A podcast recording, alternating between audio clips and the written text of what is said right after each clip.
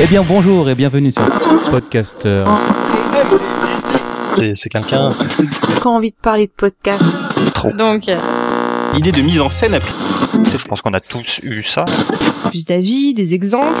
C'est intéressant ce que tu dis parce que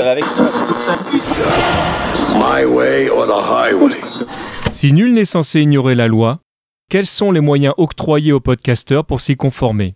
Est-ce que les problèmes d'autorisation de diffusion et de conformité aux directives des ayants droit changent en fonction de notre lieu d'habitation? Est-ce que la créativité des émetteurs et des émettrices de contenu peut souffrir de ce flou limitant motivé par l'argent? Qu'est-ce que sont les droits voisins? Sommes-nous sur un pied d'égalité suivant notre poids économique? Est-ce que notre liberté d'expression est réellement garantie par nos institutions? Pour cette sixième émission, j'ai réuni dans un contexte sanitaire un peu particulier Yann Reader de Feu Radio Kawa, Phil Good, président de Podshow, Puff Magic Finger, patron de PodCloud, et Faskill, podcasteur sur de nombreux projets. J'ai interviewé ces quatre représentants du podcast francophone pendant les confinements de 2020 et 2021, où j'ai également communiqué avec la SACEM. SACEM qui n'a toujours pas répondu à mes questions de manière claire et audible. C'est donc sans leur concours que nous allons essayer tous les cinq de répondre à la question quels sont les droits et obligations des podcasteurs sur les contenus d'autres ayants droit? Je suis TMDJC et vous écoutez Podcaster. Alors comme vous l'avez probablement déjà compris, l'enregistrement de cette émission s'est fait en plusieurs étapes avec les différents intervenants, avec comme fil rouge mes conversations écrites et orales avec plusieurs représentants de la SACEM. Et pour commencer, je me tourne vers Yann. Peux-tu te présenter pour les quelques auditeurs tristes qui ne te connaîtraient pas encore? Bonjour, je m'appelle euh, Yann Rieder, je suis podcasteur depuis 13 ans, depuis 2007. Je suis suisse malgré euh, mon absence euh, d'accent. Je suis francophone mais je suis suisse dans ce petit pays situé à l'est de la France.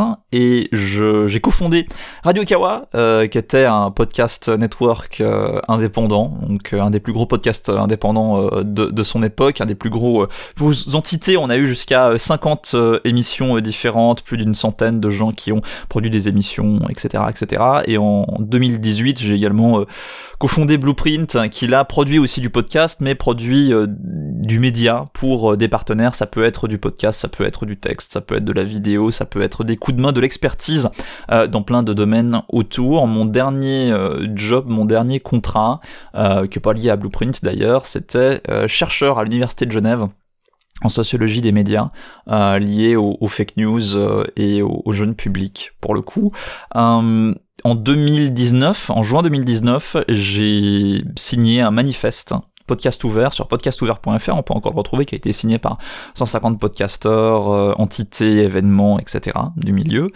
Un manifeste qui réagissait au lancement de l'application euh, Magellan et à la façon dont elle cooptait euh, les podcasts euh, disponibles sur l'écosystème ouvert du média pour réaffirmer certaines valeurs, certaines attentes également des podcasteurs qui soient indépendants ou qui soient issus de, sociétés professionnelles sur la façon dont fonctionne ce média, c'est-à-dire, pour faire simple, en accord avec la philosophie d'Internet des débuts de Tim Berners-Lee, du mec au CERN qui a vraiment euh, lancé euh, Internet et on va dire dessiné ses contours, c'est-à-dire un espace où euh, finalement tout est disponible et où les contenus sont disponibles sans discrimination, on peut facilement les trouver, on peut facilement s'y abonner.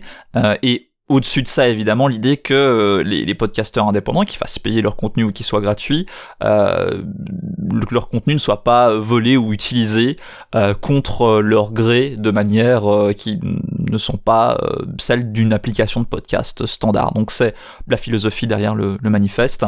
Et derrière, on va dire, mon mon acte militant euh, de prendre la parole régulièrement sur des questions qui euh, ont trait au podcast, à son économie et sa distribution. Et la première question que j'ai envie de te poser, c'est euh, est-ce que de, de manière culturelle, parce que c'est un truc que tu retrouves dans, dans plein d'autres euh, domaines, euh, les Français ont pas une vision euh, du podcast français qui est franco-centrée, dans, dans le sens où en fait tu as du, du podcast français partout dans le monde, Hmm. parce que là toi tu, tu viens de Suisse, mais on pourrait Oui. parler des Belges, on pourrait parler des, des gens qui vivent au Québec, on pourrait parler évidemment des dom-tom, parce que le, je, je parle même pas de, de, de podcast solo seulement métropolitain, mais mm. quand tu entends les podcasteurs aujourd'hui, tu as l'impression en fait que c'est principalement du podcast français, et j'ai même envie de dire principalement du podcast parisien. Alors, est-ce que le podcast francophone est principalement français ou parisien? Je dirais qu'il y a plusieurs degrés de réponse à, à, cette question ou à cette thématique.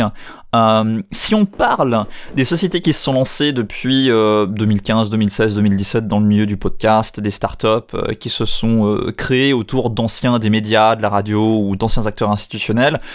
Euh, la réponse est oui, en tout cas dans leur façon de gérer leur business, dans leur façon de, de, de discuter avec les autorités culturelles, les autorités économiques, ce genre de choses. Pour eux, le podcast est un enjeu français, même si ça peut être le podcast euh, francophone. Et dans la relation que j'ai pu avoir avec euh, avec ces, entreprises, ces startups, je dois dire qu'il y, a un côté un peu, euh, peut-être pas lost in, translation, mais juste on n'a pas nécessairement les mêmes intérêts et la même hauteur de vue par rapport à ce qui n'est dans certains cas qu'un enjeu franco-français qui ne va intéresser, qui ne va aider que les Français. Alors qu'encore une fois, eux un peu par défaut, parce que euh, c'est aussi le cas, il faut le voir, hein, en langue anglaise. En langue anglaise, les enjeux sont surtout basés aux États-Unis, un petit peu au Royaume-Uni, mais évidemment, le monde anglophone dépasse de loin ces deux pays. Et pourtant, quand on parle par exemple d'enjeux publicitaires, quand on parle d'enjeux d'encadrement légal, quand on parle de ce genre de choses, on ne s'intéresse et les, sociétés qui euh, éditent du podcast euh, vraiment de manière professionnelle euh, ne s'intéressent vraiment et ne font du lobbying ou de l'influence vraiment que auprès du législateur ou d'entreprises américaines. Ce que je trouve assez dommage pour le coup, aussi bien on va dire pour justement les francophones non français que pour ces entreprises et ces startups elles-mêmes parce qu'elles se coupent euh, d'une partie de, d'une partie du marché, d'une partie du public euh, en agissant comme ça.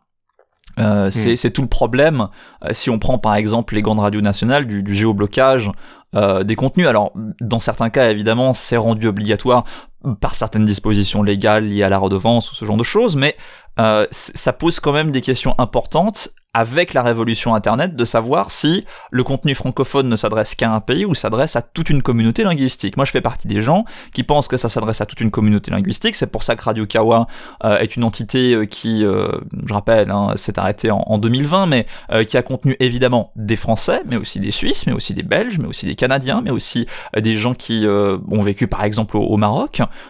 et, et c'est dommage évidemment qu'on n'ait pas pu pousser plus loin encore la représentation de euh, régions du monde à travers la francophonie, mais on a déjà réussi à notre petite échelle euh, d'indépendants à faire beaucoup plus euh, à, ce niveau-là.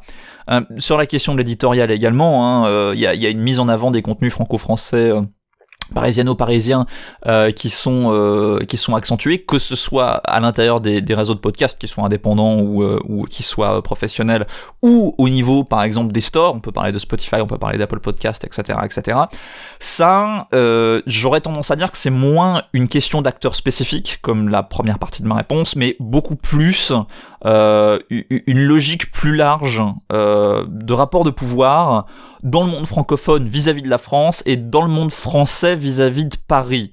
Euh, les, pouvoirs, les moyens sont concentrés sur la capitale. Il y a une énorme centralisation euh, dans le monde médiatique comme dans le monde politique euh, en France vis-à-vis de la capitale, et le podcast n'y échappe pas. Euh, vis-à-vis des, obligations et des droits des podcasteurs, toi qui, qui a été vraiment un acteur majeur de manière publique, j'entends au niveau du podcast, toi tu continues à le faire, mais, mais aujourd'hui dans, une forme qui est, différente. Donc Radio Kawa a quand même été une vitrine très très importante dans, dans le podcast français.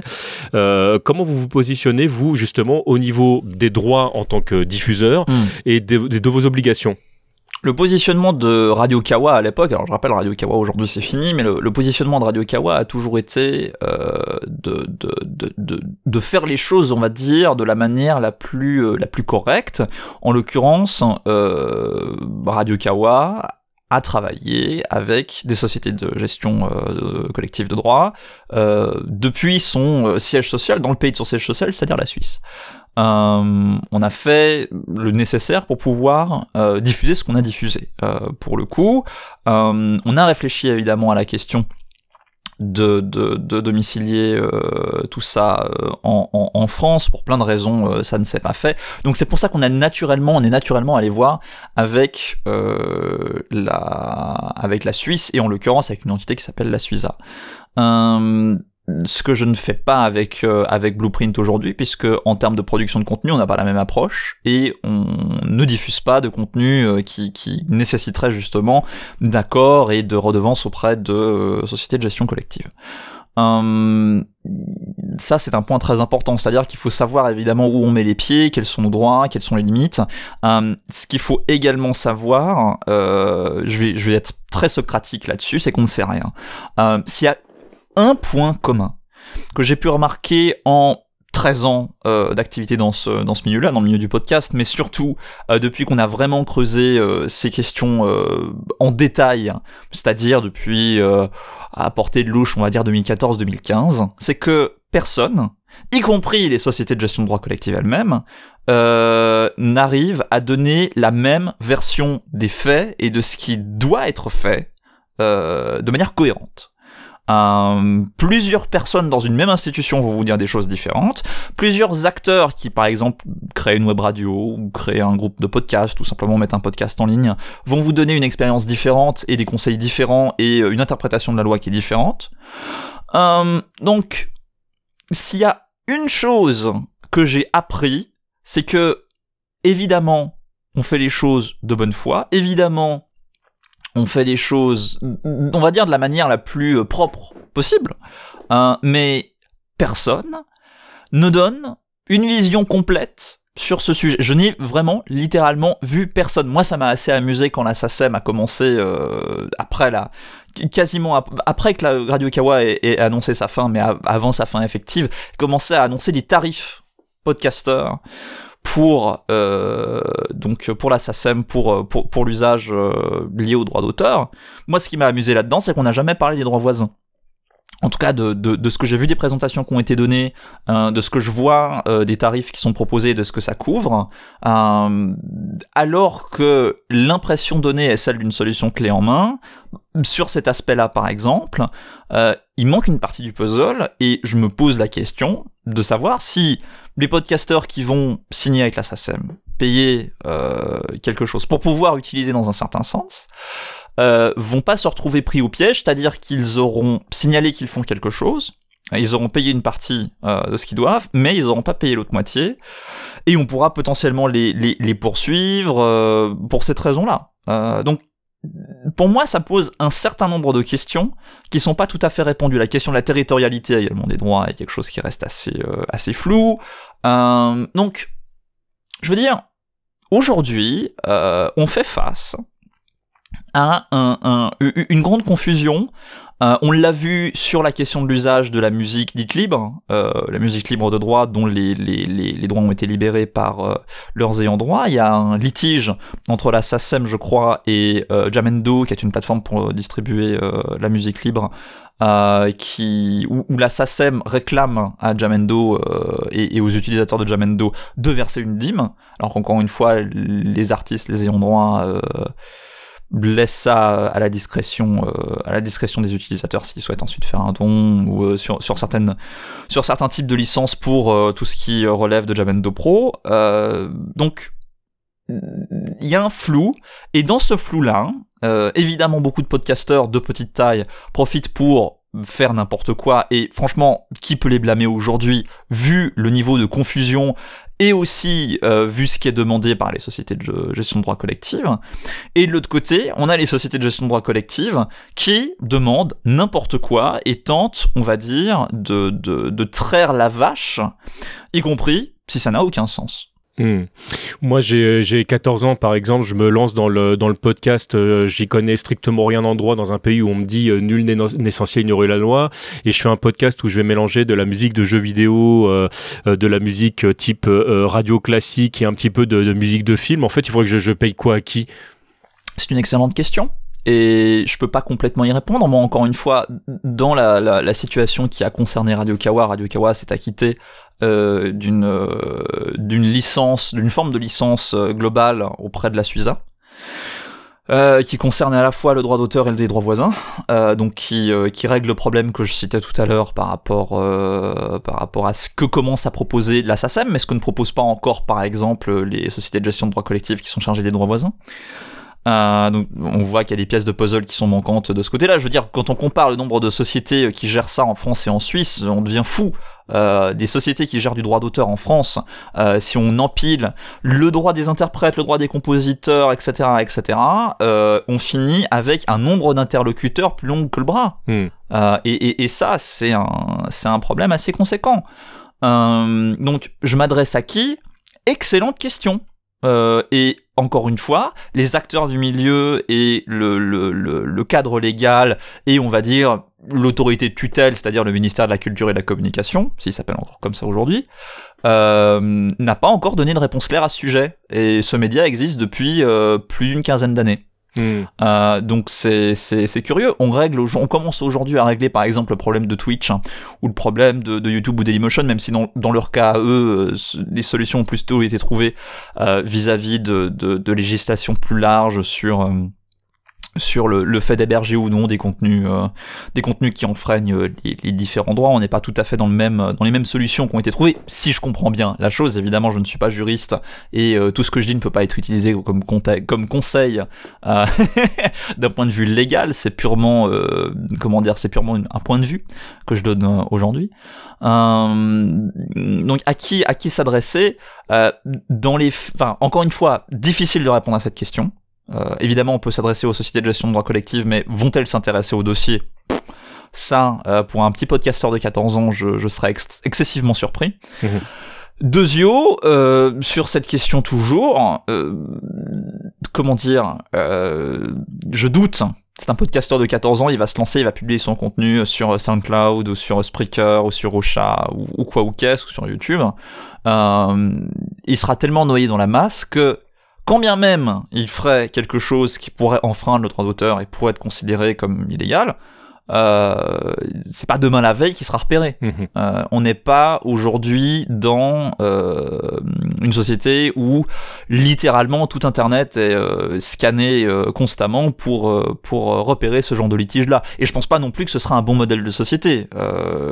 Il y aurait un abus de pouvoir énorme de la part des ayants droit, de la part des, des gens qui feraient valoir leur droit d'auteur, qui vaut quelque chose oui, mais qui ne vaut pas nécessairement de pouvoir euh, limiter la création euh, au, point de cette hypothétique situation où on va dire tout Internet serait scanné à l'exemple de YouTube qui est scanné avec les, les, algorithmes de Content ID pour repérer des contenus et, et, bloquer a priori et considérer le créateur comme étant a priori coupable de quelque chose. Donc ce que j'ai envie de dire, c'est que ça va être difficile pour lui euh, de, de, de, de, prendre contact et d'obtenir quelque chose, et d'obtenir quelque chose de cohérent et de proportionné.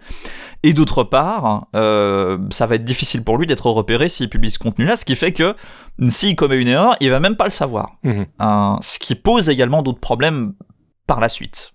Et tu soulèves une, euh, une, euh, une autre question que, qui, euh, que j'allais pas formuler comme ça, mais que je, je, je, retourne pour faire suite à ce que tu disais que je trouvais très intéressant. Euh, Est-ce que euh, aujourd'hui, euh, avec avec ce qu'on, enfin, les, les, les, outils qui sont à notre notre disposition, on n'est pas tout doucement en train de de, de brimer le, la, la, créativité. Je, je m'explique. si jamais tout d'un coup je décide de diffuser mes musiques préférées, bon, et que je je, ne paye pas les ayants droit, je suis clairement dans l'illégalité, il n'y a pas de problème. Mais dès lors que je commence à euh, en faire un remix, dès lors que j'utilise des, des, courts extraits pour illustrer un propos, ce qui fait normalement partie du droit, et que je me retrouve avec des, des vidéos ou des podcasts qui sont euh, censurés parce que je suis sur une plateforme qui malheureusement techniquement euh, fonctionne comme ça mmh. et, euh, et, que j'ai pas forcément les moyens de me payer mon propre serveur et d'héberger mes, mes, mes, propres podcasts. Mmh. Est-ce que voilà ma question en fait c'est pas tout doucement est-ce qu'on n'est pas justement en train d'empêcher ou de, de, de, tarir la créativité euh, Est-ce qu'on n'est on, n'est pas euh, dans l'obligation finalement de commencer à réfléchir à un autre support euh, Alors ce serait toujours du podcast évidemment, mais, mais ce serait peut-être sur d'autres plateformes que, que celles qui sont aujourd'hui utilisées. Bon, chacun est dans son rôle. Là, quand la question de savoir si la, la créativité est, est tarie à cause de ce genre de, de, dispositif et on va dire d'organisation société de gestion collective et euh, ce qu'elle demande, ce qu'elle demande pas, l'obscurité le, qu'il y a derrière, le manque de cohérence qu'il y a derrière, euh, les, punitions qui sont mises en comment dire dirigées en menace également autour de ce genre de choses. évidemment que je vais répondre oui c'est un problème, euh, parce que je suis un créateur de contenu, et évidemment que les maisons de disques, les sociétés de gestion de droits collectifs et certains artistes vont répondre non, euh, c'est l'usage de mon œuvre euh, telle qu'elle qui limite ma créativité parce qu'elle m'empêche d'être payé derrière. Et d'une certaine manière, il y a du vrai dans les deux il y a du vrai dans les deux. C'est-à-dire, à mon sens, que euh, la position qui pour moi consiste à dire un podcasteur aujourd'hui est, limitée par en tout cas euh, le risque de et le manque d'un cadre légal facile euh, et accessible est un frein. S'il est un frein à la création, il l'est simplement par, on va dire, par autocensure, par auto-limitation. Euh, et, de l'autre côté, euh, évidemment, les artistes vont dire moi, il faut que je mange à la fin du mois. Euh, le problème, à mon avis, dépasse complètement les gestions de droits collectifs. Elle, touche aussi savoir combien de pourcentage prend une maison de disques ou un, service comme Spotify ou Apple Music sur la consommation musicale. dépendant aussi du fait qu'aujourd'hui un artiste récupère beaucoup plus d'argent sur la base de produits dérivés et de performances publiques que sur, euh, on va dire, les œuvres elles-mêmes telles que diffusées à la radio, dans un disque ou en streaming. Mhm. Euh, donc c'est un équilibre euh, assez compliqué. Moi, je peux pas refaire tout le droit à moi tout seul sur la question. J'aimerais bien évidemment qu'on implique euh, les podcasteurs, les créateurs de contenu, et pas, pas que les podcasteurs, hein, mais aussi les, créateurs de, vidéastes, euh, les, les, les, créateurs de contenu hybride sur le web, les gens qui font du remix, les gens qui font du mashup. Euh, L'autre jour, j'écoutais encore l'excellent album de mashup de Neil Ciceriega qui mélange tout avec n'importe quoi et qui en fait des choses à la fois magiques musicalement est absolument hilarante, euh, légalement, il est dans une zone ultra grise. Euh, évidemment qu'il utilise d'autres œuvres pour en faire une. Est-ce que euh, même si c'est même si c'est distribué gratuitement, est-ce qu'il serait pas censé comment dire payer une dîme à Michael Jackson, payer une dîme à, Led Zeppelin? la question derrière se demande si entre Neil Cicierega et Led Zeppelin, qui a le plus besoin d'une dîme aujourd'hui? Hmm. Euh, ça, voilà, on, entre dans des questions où si on part d'un point de vue purement patrimonial, euh, purement, on va dire, euh, libéralisme 101, euh, les bases des bases, la théorie de la propriété, ce genre de choses, ça va dans le sens actuel des gestions de droits collectifs. Ceci étant, évidemment, les plus libéraux d'entre nous ont tendance à penser qu'une, comment dire, qu'une administration, qu'une bureaucratie extrêmement compliquée ne va pas dans le bon sens. Donc même les, plus libéraux euh, trouveraient quand même à redire par rapport au système actuel. Euh, mais effectivement, si on parle de cette philosophie-là, on, trouve que le système actuel est bien. Si on est dans une logique beaucoup plus collectiviste, on va avoir tendance à trouver que la situation actuelle est désastreuse, parce qu'elle permet pas euh, l'usage, on va dire, du bien commun culturel dans le recyclage dans une nouvelle création. Euh, que ce soit une mixtape, un mashup, euh, une diffusion de courts extraits, etc. Reste que, et je vais terminer ma, réponse là-dessus, euh, de ce que j'en comprends, de ce qu'on m'en a dit, de ce que des, pour le coup, de, de, ce qui m'a été dit par des gens dont c'est le métier, euh, de, de, savoir ces choses-là, de, de, connaître le cadre légal beaucoup mieux que moi. Encore une fois, ce que je vais dire n'équivaut pas à un conseil euh, d'avocat ou de juriste ou quoi que ce soit, mais de ce que j'ai pu entendre de gens dont c'est euh, vraiment le bread and butter, comme on dit en bon français, même un court extrait, selon la législation française, n'est pas toléré ou n'est pas acquis. La notion de fair use est une notion qui concerne nos amis les Américains pas nos amis les Français, pas nos amis les Suisses. encore une fois, le, le, le, droit est compliqué déjà pays par pays. Il est différent pays par pays. Et c'est une énorme pelote de laine quand on commence à mettre un contenu en ligne qui est disponible partout, parce qu'on entre dans le grand jeu de savoir si tout est légal partout simultanément selon les mêmes critères. Et la réponse est évidemment non. Mhm. Que ça concerne le fait de diffuser tel quel un morceau euh, complet où là évidemment on voit bien le problème, mais où ça concerne des trucs plus subtils, comme par exemple la diffusion d'un extrait. Un bon exemple de ce que j'articule ici, c'est, on va revenir à, YouTube, on va revenir à Content ID pour les personnes, on va dire, euh, ces dernières années, qui ont mis en ligne une vidéo dans laquelle on entend euh, quelque chose de chanter, on entend euh, la musique qui correspond à un, catalogue assez, assez connu, il va être bloqué ou il va être monétisé par les ayants droit euh, dans certains pays, ou pas, en tout cas ceux que Google identifie comme étant les ayants droit. Euh, et il liste les pays parce que certains types d'usages ou euh, certaines, comment dire, certains ayants droit ont un fort ou ont une raison de le demander dans certains pays et pas d'autres. Euh, donc ça, c'est une solution qui marche à scale pour YouTube parce que YouTube est une énorme entreprise avec d'énormes moyens techniques. Quand on parle d'une diffusion, euh, comment dire, d'une diffusion euh, délocalisée, d'une diffusion euh, complètement indépendante, comme l'est par essence le podcast avec son écosystème ouvert, et c'est une qualité, c'est pas quelque chose qu'il faut changer pour ces raisons-là, c'est une qualité et il faut construire le cadre légal autour. à mon sens en tout cas, ça devient éminemment plus compliqué. Oui, je, je, je décide de mettre euh, le rire de, de Vince Price euh, sur euh, de, de, de, trailer sur sur voilà sur mon sur mon podcast. Dans certains pays, bah... c'est accepté, dans certains autres, ça va pas l'être. Alors question question pour terminer de l'extrême inverse, parce que là on parlait de, de, tarir éventuellement la, créativité. Mm-hmm. Est-ce que de, de l'autre côté, ça fait des années que on, prévient les podcasteurs qu'il serait bien de, de se mettre en, en conformité et que Mhm. Et c'est surtout le cas en France, en tout cas de ce que j'ai pu voir. Euh, les, les, les, podcasteurs français euh, métropolitains ont parfois fait le choix de, de, de, de, mettre ça sous le tapis et que là on commence à avoir des courriers euh, plus ou moins légaux qui commencent à émaner justement de, de, oui. de sociétés euh, diverses et variées. Est-ce que euh, les podcasteurs des fois abusent pas un peu dans, dans leur manière de, de traiter justement bah, les droits des ayants droit? Est-ce que les podcasteurs abusent un petit peu vis-à-vis des, droits des ayants droit Est-ce qu'on les a pas avertis euh, plutôt euh, que nul n'est censé ignorer la loi et nul n'est censé ignorer les sociétés de, gestion de droit collective euh, L'existence légale des sociétés de gestion de droit collectif elles-mêmes prête à confusion. Euh, pour les raisons que j'ai déjà citées auparavant, par le fait qu'elles ont l'air de assez mal se mettre d'accord et de se parler entre elles sur ce genre d'enjeu-là, comme de manière générale, euh, donc, je dirais euh, menacé d'une matraque euh, en n'ayant pas mis en place de guichet unique, en n'ayant pas mis en place de système, on va dire, raisonnable, euh, en ayant une bureaucratie euh, qui ne permet pas d'avoir la moindre information après avoir parlé à quatre personnes différentes au sein de la même société. Euh, à mon avis, m'apparaît comme un frein suffisant pour considérer que l'argument serait d'une extrême mauvaise foi de la part soit des ayants droit, soit des sociétés de gestion de droit collective. Mmh. Euh, c'est pas réaliste aujourd'hui euh, de considérer qu'on peut faire ça facilement et qu'on peut faire ça de manière abordable.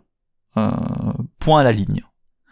Euh, encore une fois, ce que je dis ne concerne pas spécifiquement la, la SACEM qui a, qui a son crédit euh, a bougé sur le sujet ces derniers mois euh, et, et a présenté une offre à un tarif qui n'est pas ahurissant, comme en parenthèse il l'était avant la présentation de ce nouveau tarif. Mmh, je crois que c'est 60 euros de mémoire, il me semble. Ce qui est 60 euh, euros annuel, si je dis pas de bêtises. Oui, c'est ça, c'est 60 euros annuel. C'est relativement je... raisonnable. C'est pas à la portée de tout le monde.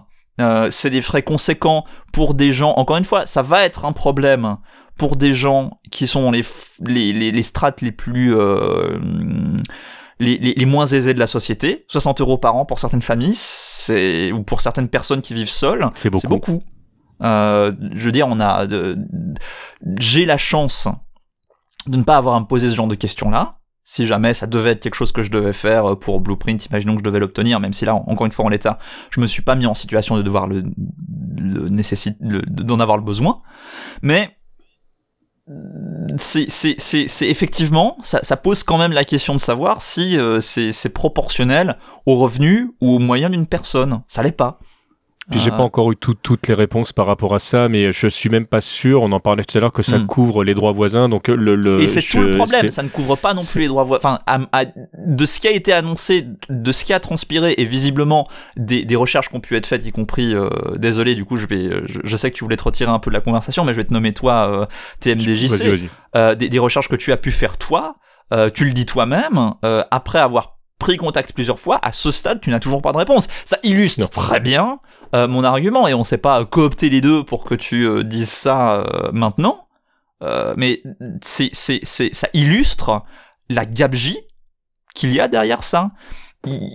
pour moi, il y a un problème de ce côté-là. Il y a également un problème du côté des sociétés de gestion de droits collectifs qui prétendent soutenir le milieu du podcast et soutenir cette création-là, parce que c'est aussi une création audio, aussi diffusée sur Internet, comme l'est la musique sur sa distribution légale, avec des offres comme Apple Music, Spotify, etc., qui prétendent soutenir le podcast parce qu'une fois par an, ils mettent au concours une petite bourse euh, pour cofinancer un podcast qui va durer 6 épisodes.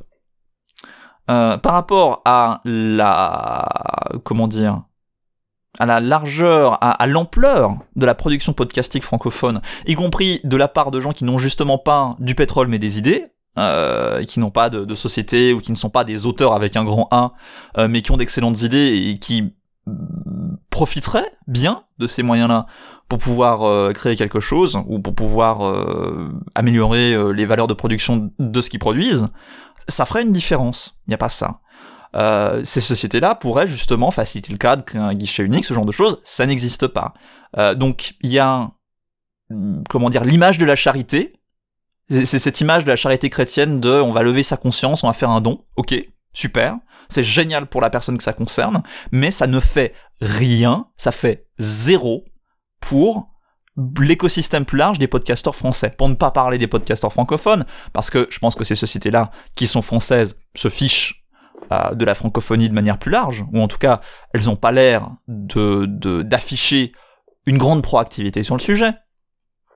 Mais, euh, ne serait-ce que pour les podcasteurs français, finalement, on voit pas les choses bouger, euh, alors qu'il y a cette prétention d'être un acteur positif euh, vis-à-vis de tout ça. Donc, pour moi, d'accord, il peut y avoir euh, tout à fait des abus ou des ignorances ou euh, un usage euh, potentiellement abusif, mais encore une fois, il faut remettre les choses dans leur contexte.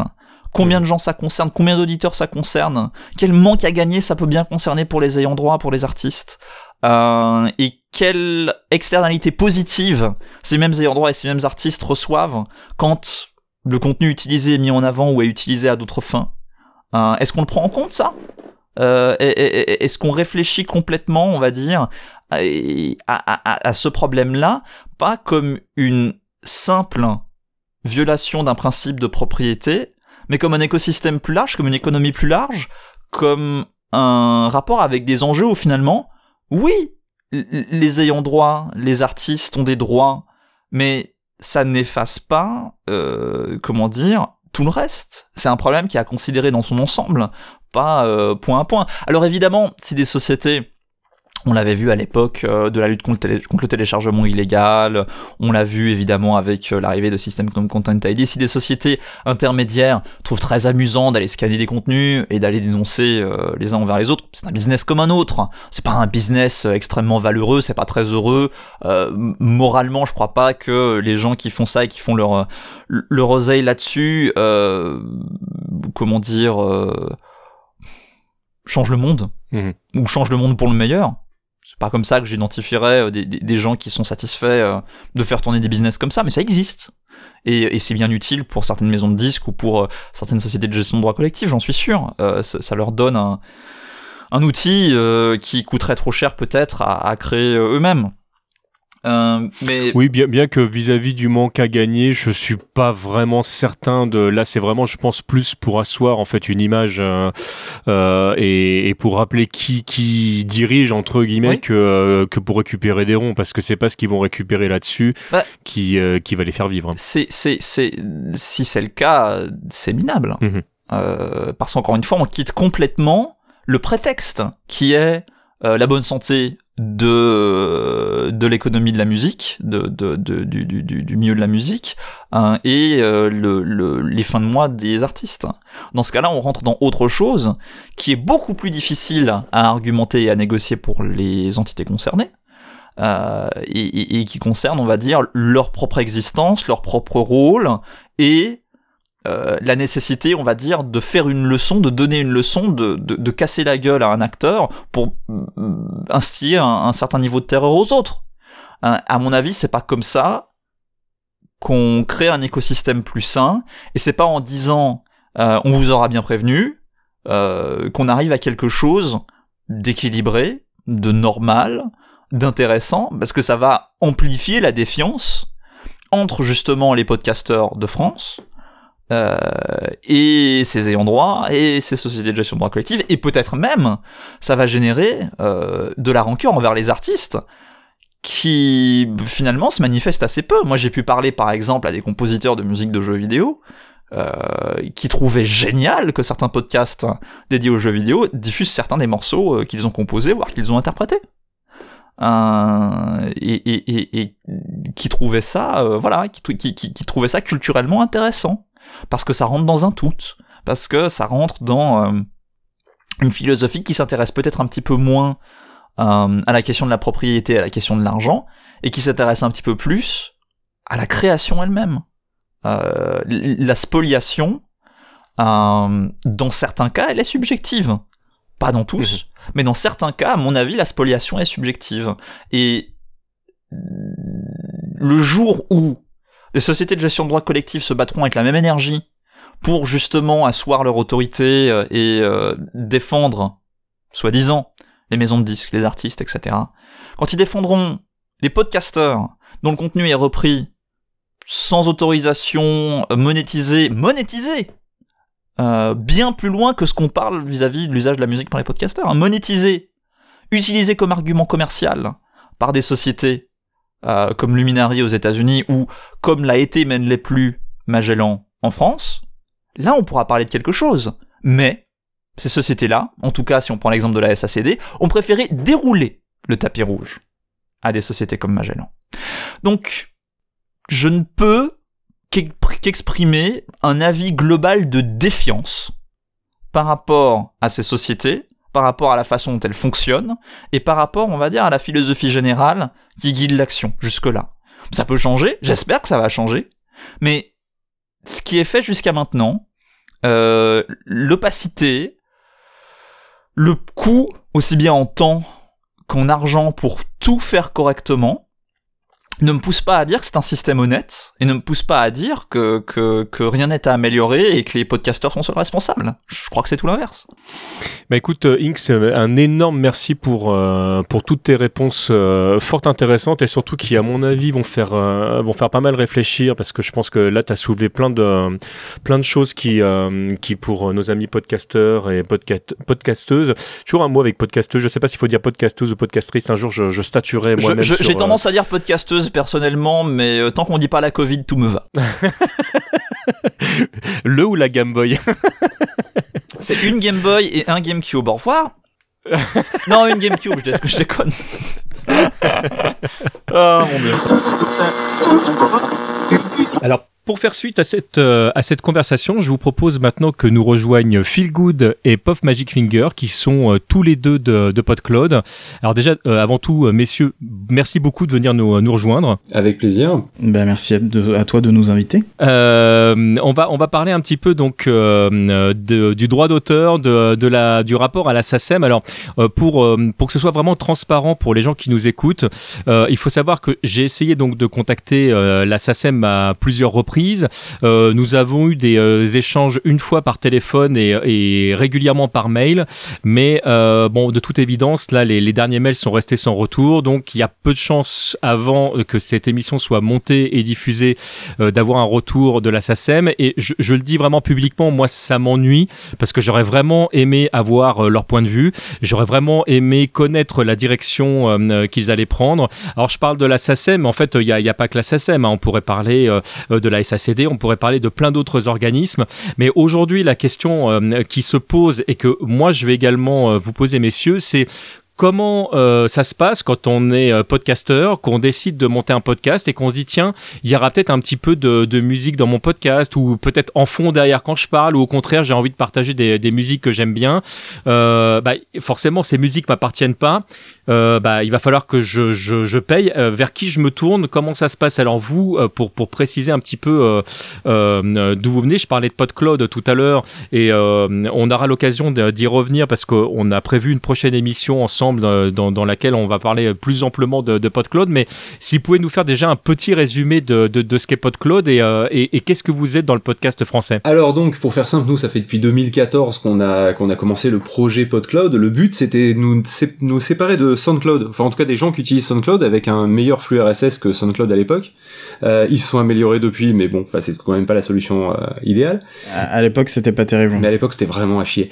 Et, euh, et ensuite, donc, euh, du coup, euh, on, est devenu aussi un catalogue, en plus d'être un outil de création de flux RSS. Et puis, les choses nous ont échappé. Et, euh, là maintenant on n'est pas loin des 2 millions d'épisodes référencés euh, sur le catalogue. Euh, on a on a on a je sais plus combien de visiteurs mais ça doit être genre 100 000 visiteurs par mois. le truc commence à prendre de l'attraction là quand même en 5 ans et, et donc on flippe globalement. Voilà. En gros, on est à la base une, une plateforme de, de création de podcasts et, euh, et depuis 2015 aussi un catalogue annuaire de podcasts francophones. Euh, et avant ça, en fait, euh, on était, bah, enfin, on est toujours podcasteur euh, depuis 2008-2009. Toi, c'est 2007, Phil, il me semble. 2007 pour moi. Et, et avant ça, du coup, on avait fait des projets comme, comme Pod Radio, Pod Radio qui était une, une radio de de, qui diffusait des podcasts en fait et c'est c'est pour ça qu'on avait créé PodCloud pour que des gens qui voulaient rejoindre Pod Radio puissent créer leur podcast facilement en passant enfin par, euh, enfin, par une solution qu'on estimait euh, mieux parce que euh, parce que parce qu'on n'était pas content de de ce qu'il y avait à l'époque et notamment les plugins WordPress, etc. Tout ça, c'était un peu galère, donc c'est pour ça qu'on avait créé PodCloud. On passait du temps à débugger les flux RSS des gens ou à faire des exceptions dans le truc qui était censé le traiter pour Pod Radio. Et, euh, et, donc du coup, au bout d'un moment, on s'est dit, mais on va peut-être leur donner un outil pour faire un, flux RSS propre. Et ça, c'est vraiment la base de PodCloud, c'est avoir un flux RSS propre qui marche au maximum sur toutes les plateformes.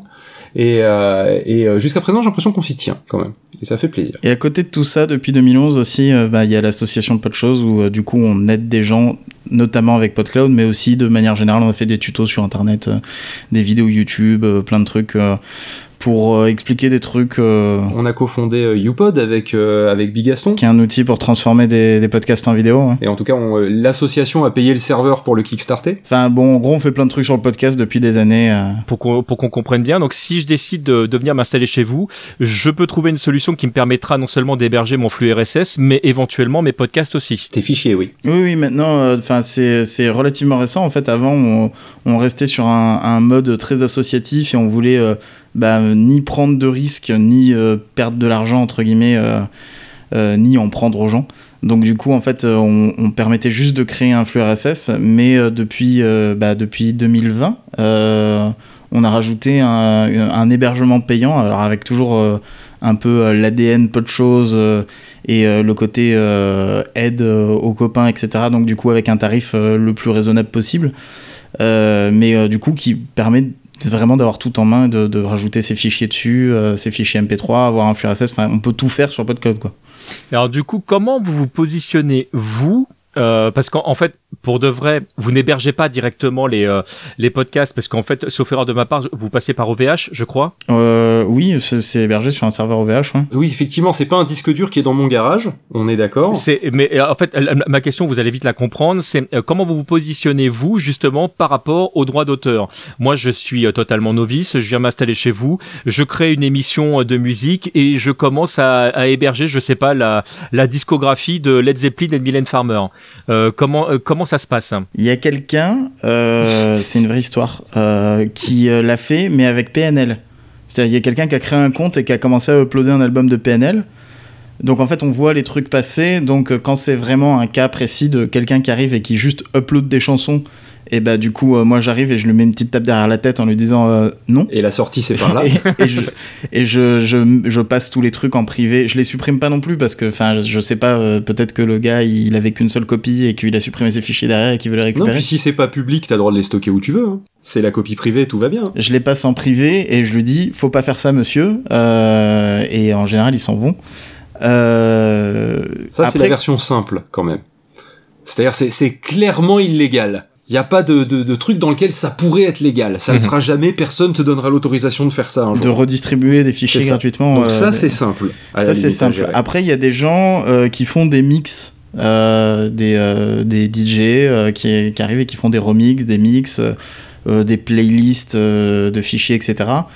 Euh, ou euh, le dernier cas, c'est aussi, euh, comme tu disais, quelqu'un qui va juste rajouter une musique d'ambiance ou un générique ou ce genre de choses. Ou faire une émission musicale aussi, hein, tout ou simplement. faire une émission musicale où, où ça discute et, ça, parle entre, ça parle entre les musiques des musiques. moi, sur ce genre de choses, euh, en tant qu'hébergeur, je laisse le bénéfice du doute aux gens. En fait, je, pars du principe que les gens sont de bonne foi et qu'ils ont dû se renseigner et que, euh, enfin, en gros, je ferme les yeux gentiment euh, jusqu'à ce qu'il y ait un problème. parce que normalement, dans les conditions générales, il y a marqué que tu dois être, enfin, que responsable de ce que tu postes et que tu es censé avoir les droits de ce que tu postes. Donc, il y a un espèce d'accord moral quand les gens ils arrivent sur le site et qu'ils inscrivent sur le site où normalement euh, s'ils postent un truc c'est qu'ils ont le droit. Donc si c'est pas ostensiblement un truc illégal, je pars du principe qu'ils ont le droit, euh, sauf si on vient me prouver le contraire ou qu'on me demande de retirer quelque chose. Bien sûr, bah, d'éventuels ayants droit qui prendraient contact et. Ben, c'est arrivé. Alors c'est pas arrivé auprès de, enfin c'est pas arrivé avec la SACEM, mais c'est arrivé avec l'équivalent américain. Le RI2A. C'est ça, le RI2A qui en fait a, a, créé un scanner de podcast récemment et qui s'est mis à balancer des des réclamations euh, par mail à à peu près euh, la terre entière. L'équivalent du, du, robot YouTube pour, euh, pour les ça, en fait, ils ont fait leur propre truc, mais avec les podcasts. Alors je pense qu'ils cherchaient surtout dans les descriptions parce que les rares fois où. Enfin, je dis les rares fois, mais en fait, on en a eu quand même 2-3 par mois pendant 6 mois, il y a 6 mois. J'espère que c'est clair. oui. et, et du coup, en fait, à chaque fois, c'était des gens qui, qui avaient mis les noms des, des, des titres dans le, la description du podcast. Donc je pense que je sais même pas s'ils téléchargeaient le fichier et qu'ils vérifiaient. Ce qui est un peu bizarre parce que du coup, si juste tu cites une chanson et que tu mets le nom de la chanson, euh, peut-être qu'ils auraient fait une réclamation, je sais pas. Mais euh, c'était clairement une vérification automatique, etc. Donc dans ce cas-là, moi, ce que je faisais, c'est que je passais les épisodes en privé et je prévenais les gens et je leur disais, bah euh, débrouillez-vous euh, et contactez-moi quand c'est réglé. Euh, je repasse votre épisode en public. Et tu répondais à la RI2A en donnant les informations de contact aussi. Oui, je les, je les mettais aussi en, en, en copie de, de, de, la réponse que je faisais, etc. Donc en gros, on faisait passe-plat à ce moment-là en disant bon, voilà, nous, de notre côté, on a agi comme on pouvait. En passant le truc en privé. D'accord. Pour, on n'a pas rien fait non plus. Euh, mais d'un autre côté, c'est pas à nous qu'il faut s'adresser. On n'est pas les créateurs du, euh, du, euh, du, contenu. Et alors, je suppose qu'il y a une réponse similaire et ça doit être encore plus simple. Si jamais euh, euh PodCloud à ce moment-là n'est que l'hébergeur, enfin que le, le, le réceptionneur de, de, du flux RSS, là, dans ce cas-là, il y a, il y a, on déclare dans votre annuaire le flux RSS. On peut écouter l'épisode depuis votre plateforme, mais vous n'hébergez pas du tout euh, les épisodes dans ce cas-là. Donc là, si jamais vous deviez avoir une réclamation, euh, vous faites suivre directement. C'est ça, mais même là, on applique quand même euh, une, Bah, en fait, ça dépend si c'est si c'est quelque chose qui est déjà plus dans le flux RSS original et que nous on a une version en cache ou un truc comme ça, on déréférence, on supprime l'épisode, etc. Mhm. Mais si c'est encore dans le flux RSS, en fait, on répond juste, bah, enfin, contactez-les parce que Enfin, nous, on veut bien le supprimer, mais il va réapparaître vu qu'il est encore dans le flux RSS, quoi. Mhm. Donc, on n'a pas un contenu éditorial, clairement. On n'a pas, on n'est pas là non plus pour euh, pour faire une vérification à 100%, mais on considère qu'on a une part de responsabilité quand même sur le le la, présence qu'on peut donner à du contenu piraté, quoi. Pour euh, pour revenir sur euh, sur justement les les droits d'auteur, est-ce que vous proposez et si ce n'est pas le cas, est-ce que vous souhaitez à l'avenir proposer si jamais on vient s'inscrire chez vous, euh, un outil qui permettrait directement de régler la problématique du droit d'auteur. Mais tellement, putain. on a des mails, on a des mails de gens. Je vais t'en, je vais t'en lire un sans dire qui c'est qui nous a, qui nous l'a. On va garder quand même le truc. C'est, nous venons de créer un podcast dans lequel nous serons amenés à diffuser des extraits musicaux. Malgré nos recherches, nous parvenons pas à, à trouver comment nous acquitter de la redevance auprès de la SACEM. Au téléphone, ils répondent qu'ils ne peuvent pas donner d'explication par ce canal. Il faut les contacter par email et par mail, ils ne répondent pas. Connaissez-vous la démarche à suivre? D'avance, merci et bonne journée. Voilà, ça c'est un parmi les multiples mails qu'on a reçus et qui sont tous tellement similaires que oui, si on pouvait l'intégrer comme nous on est là pour aider les gens, clairement, et à rendre le podcast simple, hein, la tagline de PodCloud c'est quand même le podcast simplement, d'accord? Euh, Et si on pouvait effectivement avoir une case à cocher ou les envoyer ne serait-ce que sur le bon formulaire, hein, euh, pour qu'ils puissent le, le, remplir en bonne et due forme, ou voire même qu'on leur pré-remplisse qu'ils aient plus qu'à signer en bas, mais on serait tellement prêt à le faire. Le but, nous, c'est de simplifier le, truc. Donc, euh, évidemment, si on pouvait les aider à être en règle, euh, on préférerait. Mais ça reste très compliqué parce qu'en fait, les organismes en France, techniquement, pour le peu que je sais, hein, parce que je suis pas du tout un spécialiste en droit d'auteur euh, non plus et en, droit de manière générale, il n'y a pas que la SACEM, en théorie, justement, il y a d'autres organismes euh, qui, euh, qui gèrent la SACEM. Il me semble que c'est vraiment juste la partie musicale, mais par exemple, les paroles du coup de la chanson sont gérées par la SACD. Enfin, il y a des trucs comme ça mhm. où tu as plusieurs organismes. tu as aussi l'équivalent de la SACEM, mais pour les producteurs et pas pour les artistes. Et donc, du coup, eux aussi sont censés récupérer des pièces dans l'histoire. Et en fait, le truc, c'est que pour l'instant, sur la gestion des droits, il n'y a que la SACEM qui a vaguement émis euh, une, hypothèse de on, va on va euh, enfin ils ont donné une grille de tarifs mais euh, comme Phil le disait en fait à chaque fois que quelqu'un essaye de les contacter ils répondent pas Enfin, tu l'as dit toi aussi, euh, tu as essayé de les contacter. Ah, je, je, je confirme. Ils répondaient plus, donc je pense qu'en fait le podcast n'est pas leur priorité et qu'ils ont sorti un truc un peu, euh, à la va-vite, un peu pour euh, pour calmer le jeu, enfin pour calmer les gens et, euh, et que derrière il y a, y a, pas de il a pas de suivi ou quoi que ce soit. Donc je sais même pas si nous on pourra intégrer un outil. faudrait pas non plus que ce soit un truc à la YouTube où finalement en fait ça bypass complètement la SACEM et que en fait il y a une histoire de sous. Ah non non, le but ça serait de ça serait ça serait d'aider les gens dans la démarche, pas donne pas ouvrir la porte à la SACEM non plus, tu vois, parce que YouTube, ils ont dit aux ayants droit, bon, écoutez les gars, venez, la porte elle est là, vous vous servez. Euh, le, là, le but, ça serait vraiment juste qu'ils puissent être en règle. J'ai peur de cette dérive-là aussi, ouais, mais c'est un, une aide, en fait, à se mettre en règle administrativement. Euh, avec euh, plaisir, évidemment, ça fait partie de, ce qu'on fait d'aider les gens. Mais c'est sûr qu'après une solution technique pour tout automatisé, etc. J'ai peur que tu tombes dans, le travers de YouTube euh, qui est de ah oui non mais clairement d'aider à la base et qui est devenu un truc de, euh, de complètement abusif. Et euh, dont on connaît euh, les problèmes quoi. Mais au minimum déjà, on pourrait mettre dans l'aide un lien vers le vers l'endroit euh, où ils expliquent les choses. C'est vrai. Mais les liens qu'on trouve à l'heure actuelle quand on tape podcast SACEM, premier lien dans Google, c'est une 404. Donc à un moment. Mais ça, je pense que c'est temporaire quand même parce que dans le cache de Google, tu arrives à tomber sur la page. Mais c'est vrai qu'aujourd'hui, on était on rigolait parce qu'on est avant de démarrer le podcast, on tape podcast SACEM sur Google, on clique sur le premier lien et page introuvable sur le site de la SACEM. Donc c'est bien une preuve aussi de comment ça marche bien quoi. Ouais, je voulais retrouver la grille de, de barème de l'époque et elle est assez, elle est assez dure à trouver. Enfin, elle est, elle est, pas évidente à trouver en tout cas. Alors moi, je sais que j'avais galéré au départ euh, quand j'ai donc essayé de, euh, d'en savoir plus et donc de les interviewer. Je sais que j'avais galéré euh, à, à, obtenir des informations sur Internet et c'est vrai que quand vous êtes et, et voilà, alors j'insiste sur le fait que le but de mon propos ici n'est pas du tout d'enfoncer l'assassin, mais je voudrais quand même appeler un chat un chat. Euh, quand vous vous mettez en position euh, de proposer un service à, à, vos clients, parce que dans ce cas-là vous devenez les clients de l'assassin, euh, le minimum ce serait quand même de pouvoir obtenir une grille tarifaire euh, facilement et qui réponde à toutes les questions. Ah mais là le problème il est plus plus grave, c'est qu'en fait on n'arrive pas à être client de l'assassin si on veut l'être. Oui oui, c'est enfin en tout cas moi moi j'ai moi j'ai pas trouvé comment et, et voir, vous pouvez devenir client quand même par des chemins détournés, mais malheureusement, vous n'êtes pas protégé pour ce que vous pensez être protégé. Alors là, on en vient à une autre problématique, c'est que aujourd'hui, la SACEM propose un tarif podcaster, entre guillemets, euh, et en fait, quand vous lisez les petites lignes, vous vous rendez compte, en fait, que vous n'êtes pas du tout, euh, enfin, que, que les, que c'est pas, c'est pas tous les ayants droit qui sont pris en compte pour ce tarif-là. Donc vous, vous pensez être en règle, vous mettez de la musique et Universal peut très bien vous tomber dessus en disant non non les gars et, euh, et ça sert à rien de les envoyer vers la SACEM parce que de toute façon la SACEM vous répondra pas là-dessus. Ouais, bah déjà qu'ils répondent pas euh, de manière générale, mais en plus, du coup, là, euh, ce que la SACEM dira, c'est euh, bah oui, vous êtes en règle avec nous, mais pas avec eux, quoi.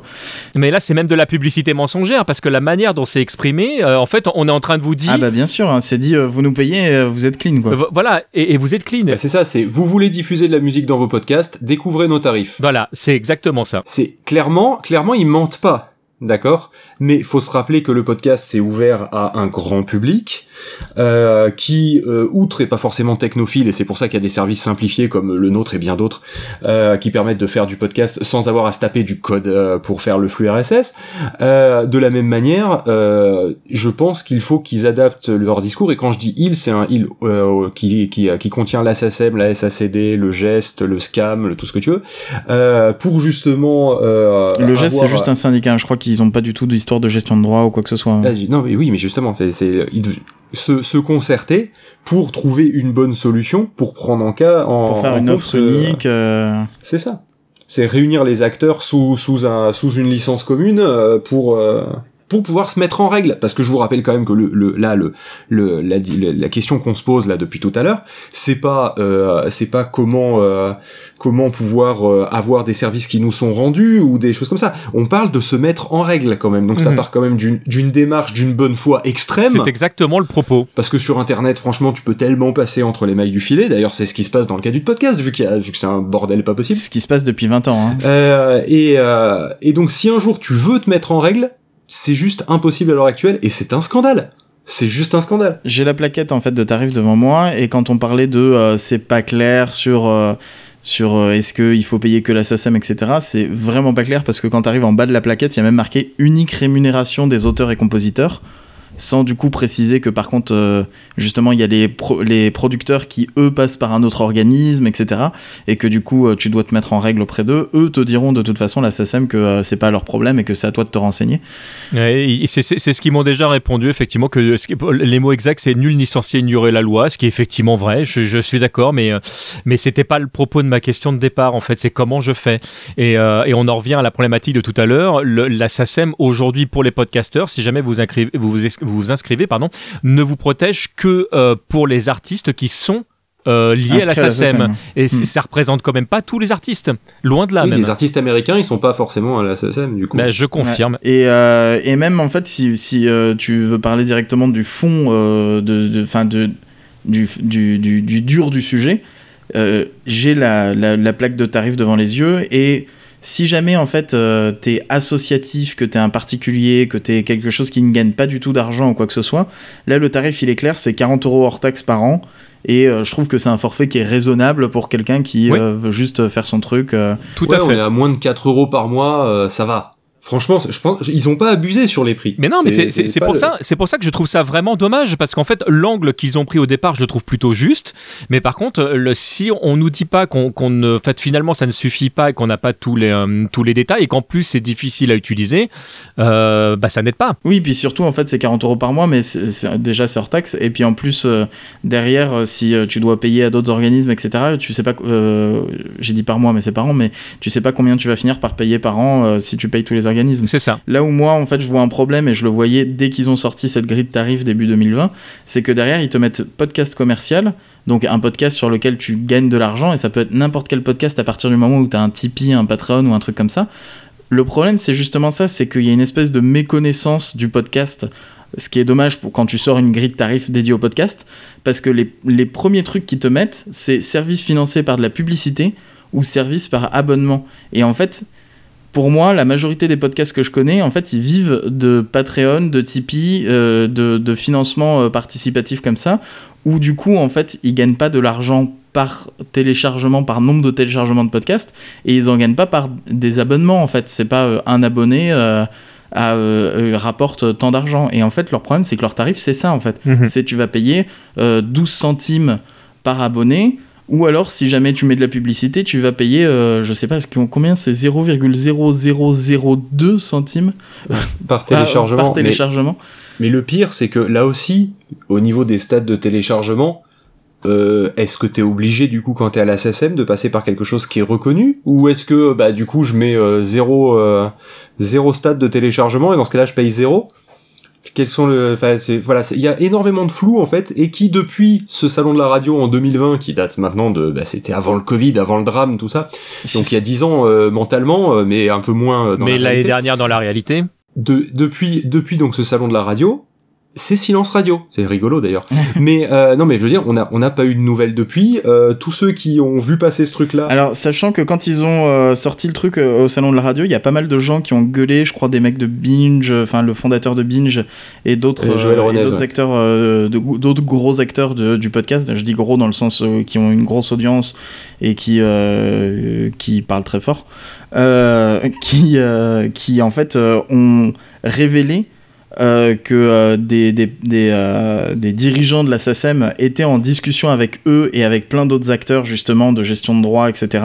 depuis des mois et que en fait la SACEM au bout d'un moment elle a dit fuck it, je sors mes tarifs et après en fait et que tout le monde regrettait et comprenait pas pourquoi ils avaient sorti leurs tarifs tout seuls et, euh, et, incomplet en fait. Et depuis, personne ne parle. Donc du coup, en fait, euh, tout le monde est dans le flou parce que quand tu cherches sur Internet, tu as l'impression qu'il y a une grille de tarifs, euh, mais tu as du mal à voir les informations. Quand tu les contactes, personne te répond. Personne dit aux, gens qu'en fait, elle suffit pas cette grille de tarifs. C'est vraiment... c'est même pire qu'avant quand il y avait zéro information en fait. C'est ça, c'est-à-dire que maintenant, en plus, ils, traînent sur Google, bon, outre des pages 404, des, euh, des vieilles informations qui sont euh, encore plus, euh, encore, encore plus confusantes, je sais pas si le terme est bon, que, que quand il y en avait pas. C'est presque contre-productif en fait au final. Mhm. C'est contre-productif sur le fait que si les gens arrivent enfin à payer la SACEM, parce que c'est toujours un débat ça, euh, eh bien dans ce cas-là, ils seront pas complètement en règle, contrairement à ce qu'ils ont ils ont l'impression. Et euh, et deux, euh, ils sont persuadés qu'il y a un tarif qui existe.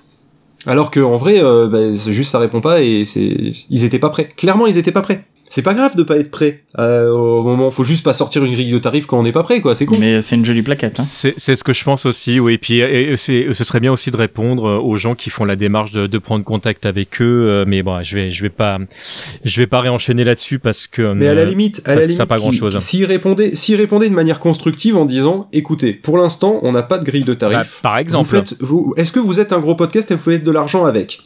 Euh, oui, non, d'accord. Euh, comment vous faites de l'argent et combien vous faites de l'argent avec? Je euh, fais un Patreon qui fait 100 euros, tout ça. Bon, écoutez, en attendant qu'on se qu'on se débrouille, on va faire un, on va on va vous faire un petit mail qui vous couvre, ok, en disant bon bah écoutez, pour l'instant, on jusqu'à jusqu'à changement de la de, de nos tarifs, pour l'instant, on va considérer que vous êtes couvert et voilà. Et et pour des gros, par contre, là où je comprends que effectivement ça vaille le coup de prendre son téléphone ou de répondre à un mail parce que bah il y a de l'argent éventuellement à récupérer, parce qu'à un moment il y a une question de rentabilité chez la SSM que je comprends tout à fait. Bah oui. Euh, les petits podcasteurs, ça n'a aucun intérêt pour eux. C'est pour ça qu'ils répondent pas, hein, je pense. Hein. dans ce cas-là, effectivement, pour les gros, là, on prend le téléphone et, euh, et on négocie un tarif, etc. Mais à mon avis, tous les gros, les, les, gros de podcast, euh, Nouvelles Écoutes, Binge, machin, etc., justement, ils sont en discussion directe avec eux. Et, et, ils ont des réponses. Mais effectivement, tous les gens qui nous contactent par email, etc., nous disent la même chose. on les appelle, on leur envoie des mails, ils nous répondent pas il y en a même certains, je crois qu'il y en a un qui nous a dit oh, j'ai envoyé le formulaire, ils m'ont jamais répondu. C'est vraiment génial. Donc euh, même quand tu t'inscris, euh, ils te répondent pas. Donc du coup, euh, tu sais même pas, tu peux même pas payer. Tu, tu en fait, il y a aucun moyen de te mettre en règle. Donc ils ont vraiment sorti un truc pour faire une communication, mais derrière il n'y a pas de suivi, il y a rien du tout.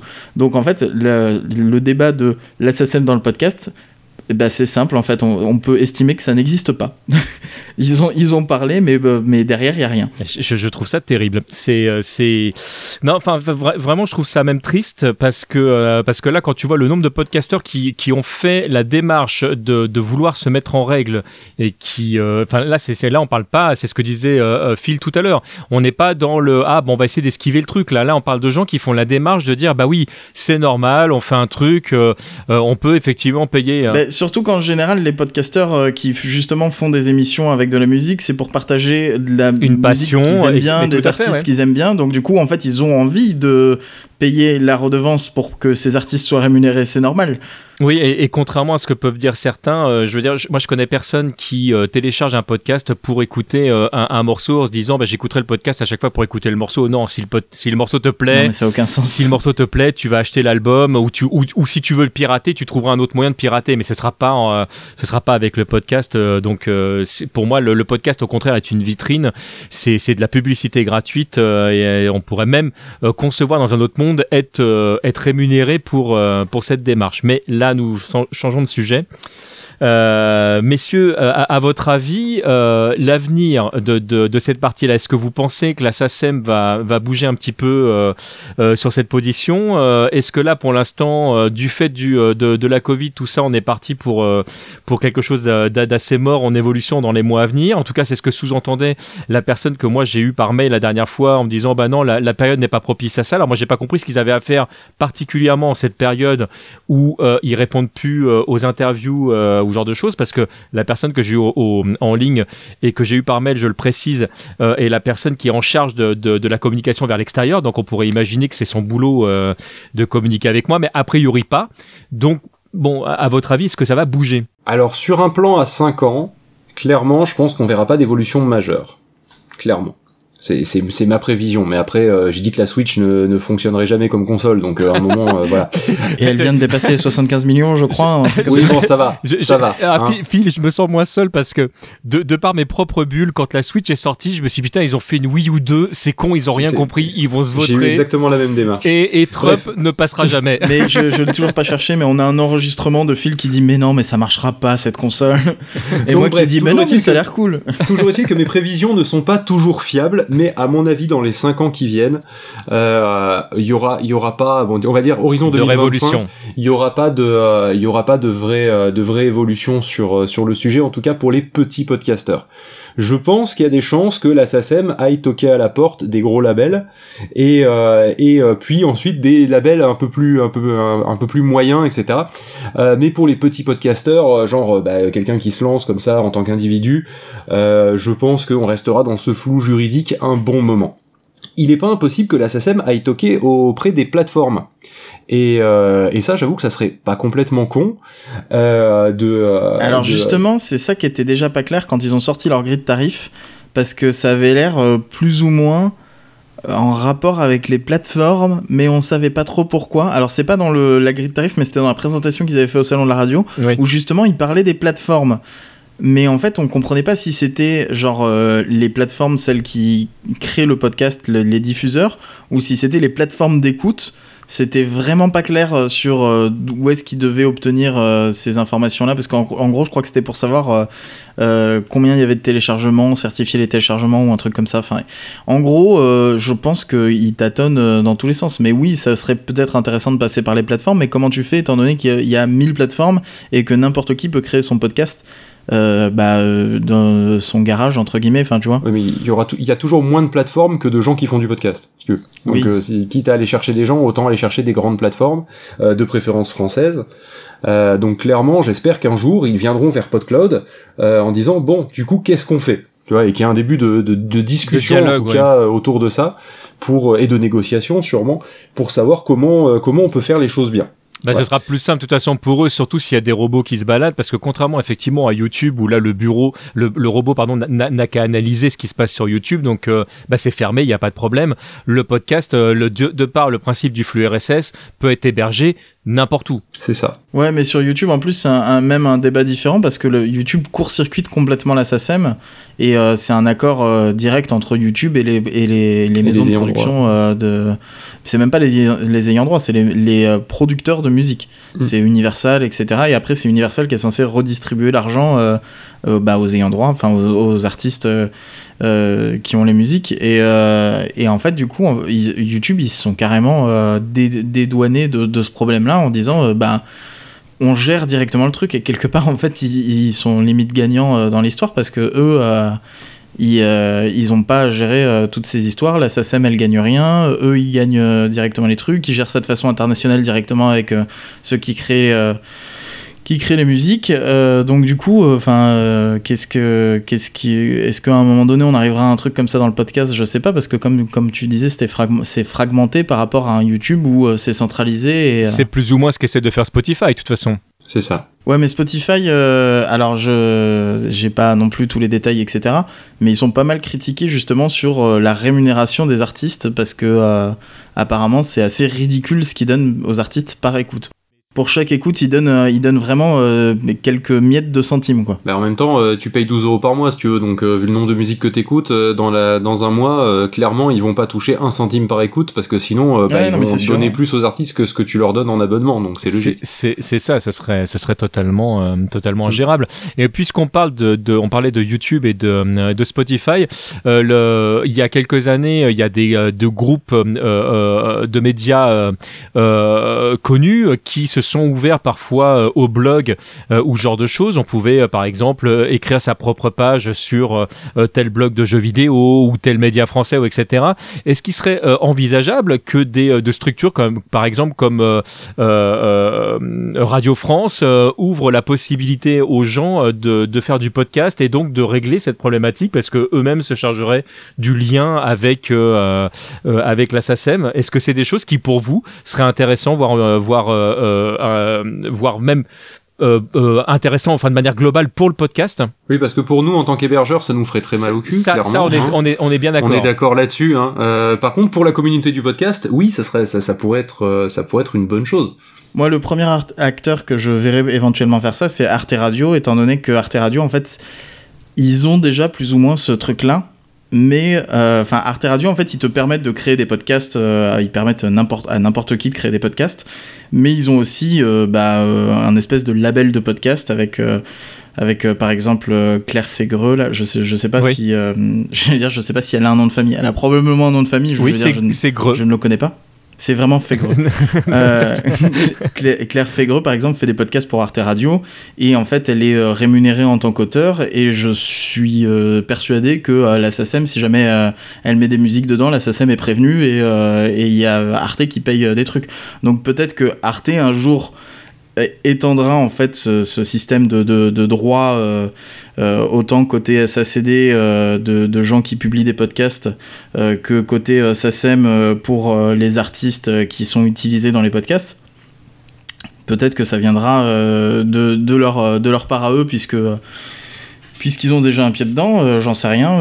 Radio France, j'en sais rien. Je sais pas si Radio France ferait un truc participatif enfin, moi, ce que je trouverais intéressant pour le podcast, évidemment, c'est que ce soit euh, une entité euh, tierce qui, euh, qui puisse marcher pour toutes les plateformes, y compris pour les, les, les, gens qui s'hébergent sur leur propre site internet, parce qu'il y a encore beaucoup de gens qui ont un site internet avec un blog et qui font leur podcast dessus. Quoi. Je te confirme.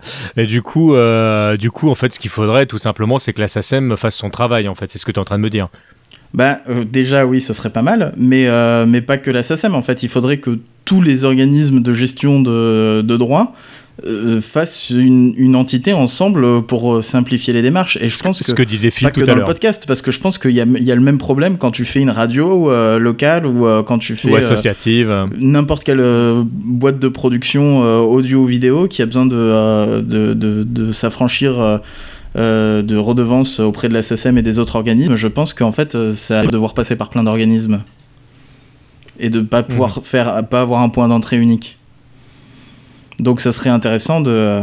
D'ailleurs, quelqu'un pourrait monter une start-up qui s'occupe de t'inscrire sur l'ASSM, la SACD, euh, le fameux troisième là dont on se souvient pas du nom depuis le début qui gère les boîtes de production. Mais euh, moi, ce que je souhaiterais en vrai, c'est simple, c'est alors c'est bizarre parce que euh, d'habitude j'ai pas trop confiance, donc euh, on va clairement euh, pas avoir des espoirs très très hauts. Mais ce que j'aimerais bien, c'est qu'il y ait vraiment une réflexion légale euh, sur le euh, sur le contenu autoproduit en général sur internet en fait euh, ne serait-ce que parce que vu qu'ils sont en train toujours de vouloir taper sur les gafam ça serait l'occasion comme ça de, de coincer YouTube à son propre jeu.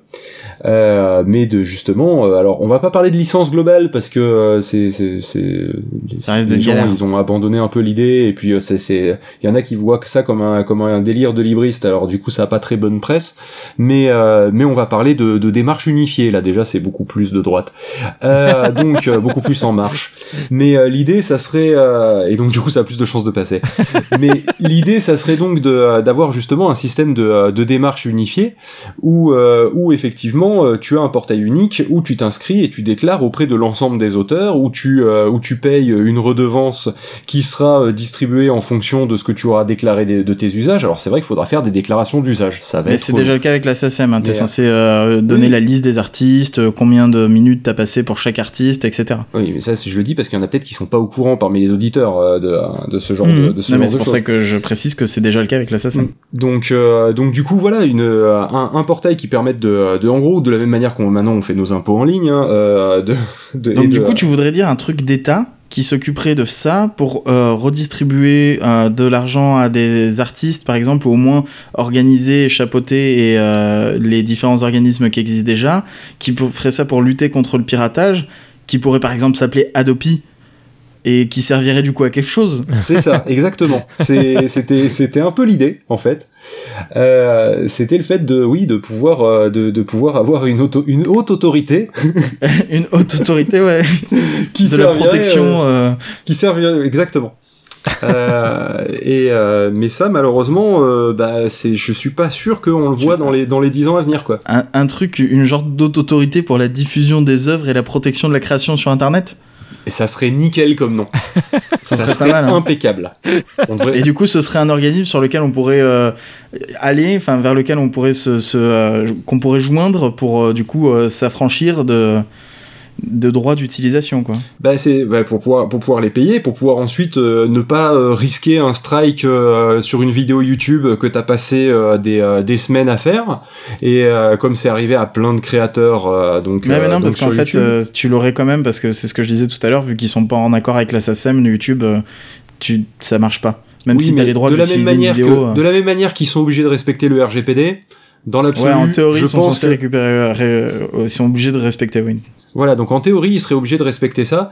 Mais étant euh, donné que c'est les producteurs qui euh, décident et qui sont jugés partis euh, sur YouTube et que en fait ils ont 10 000 demandes par jour et qu'ils font sélectionner tous refuser. C'est surtout ça le problème. Oui, mais, mais là du coup, là du coup, ça serait cette haute autorité qui se qui qui serait en charge pour le, les diffusions en France et les créations en France, par exemple. mais c'est quand même plus simple de mettre des amendes aux gens qui sont sur oui, sur des sites de téléchargement. C'est clair.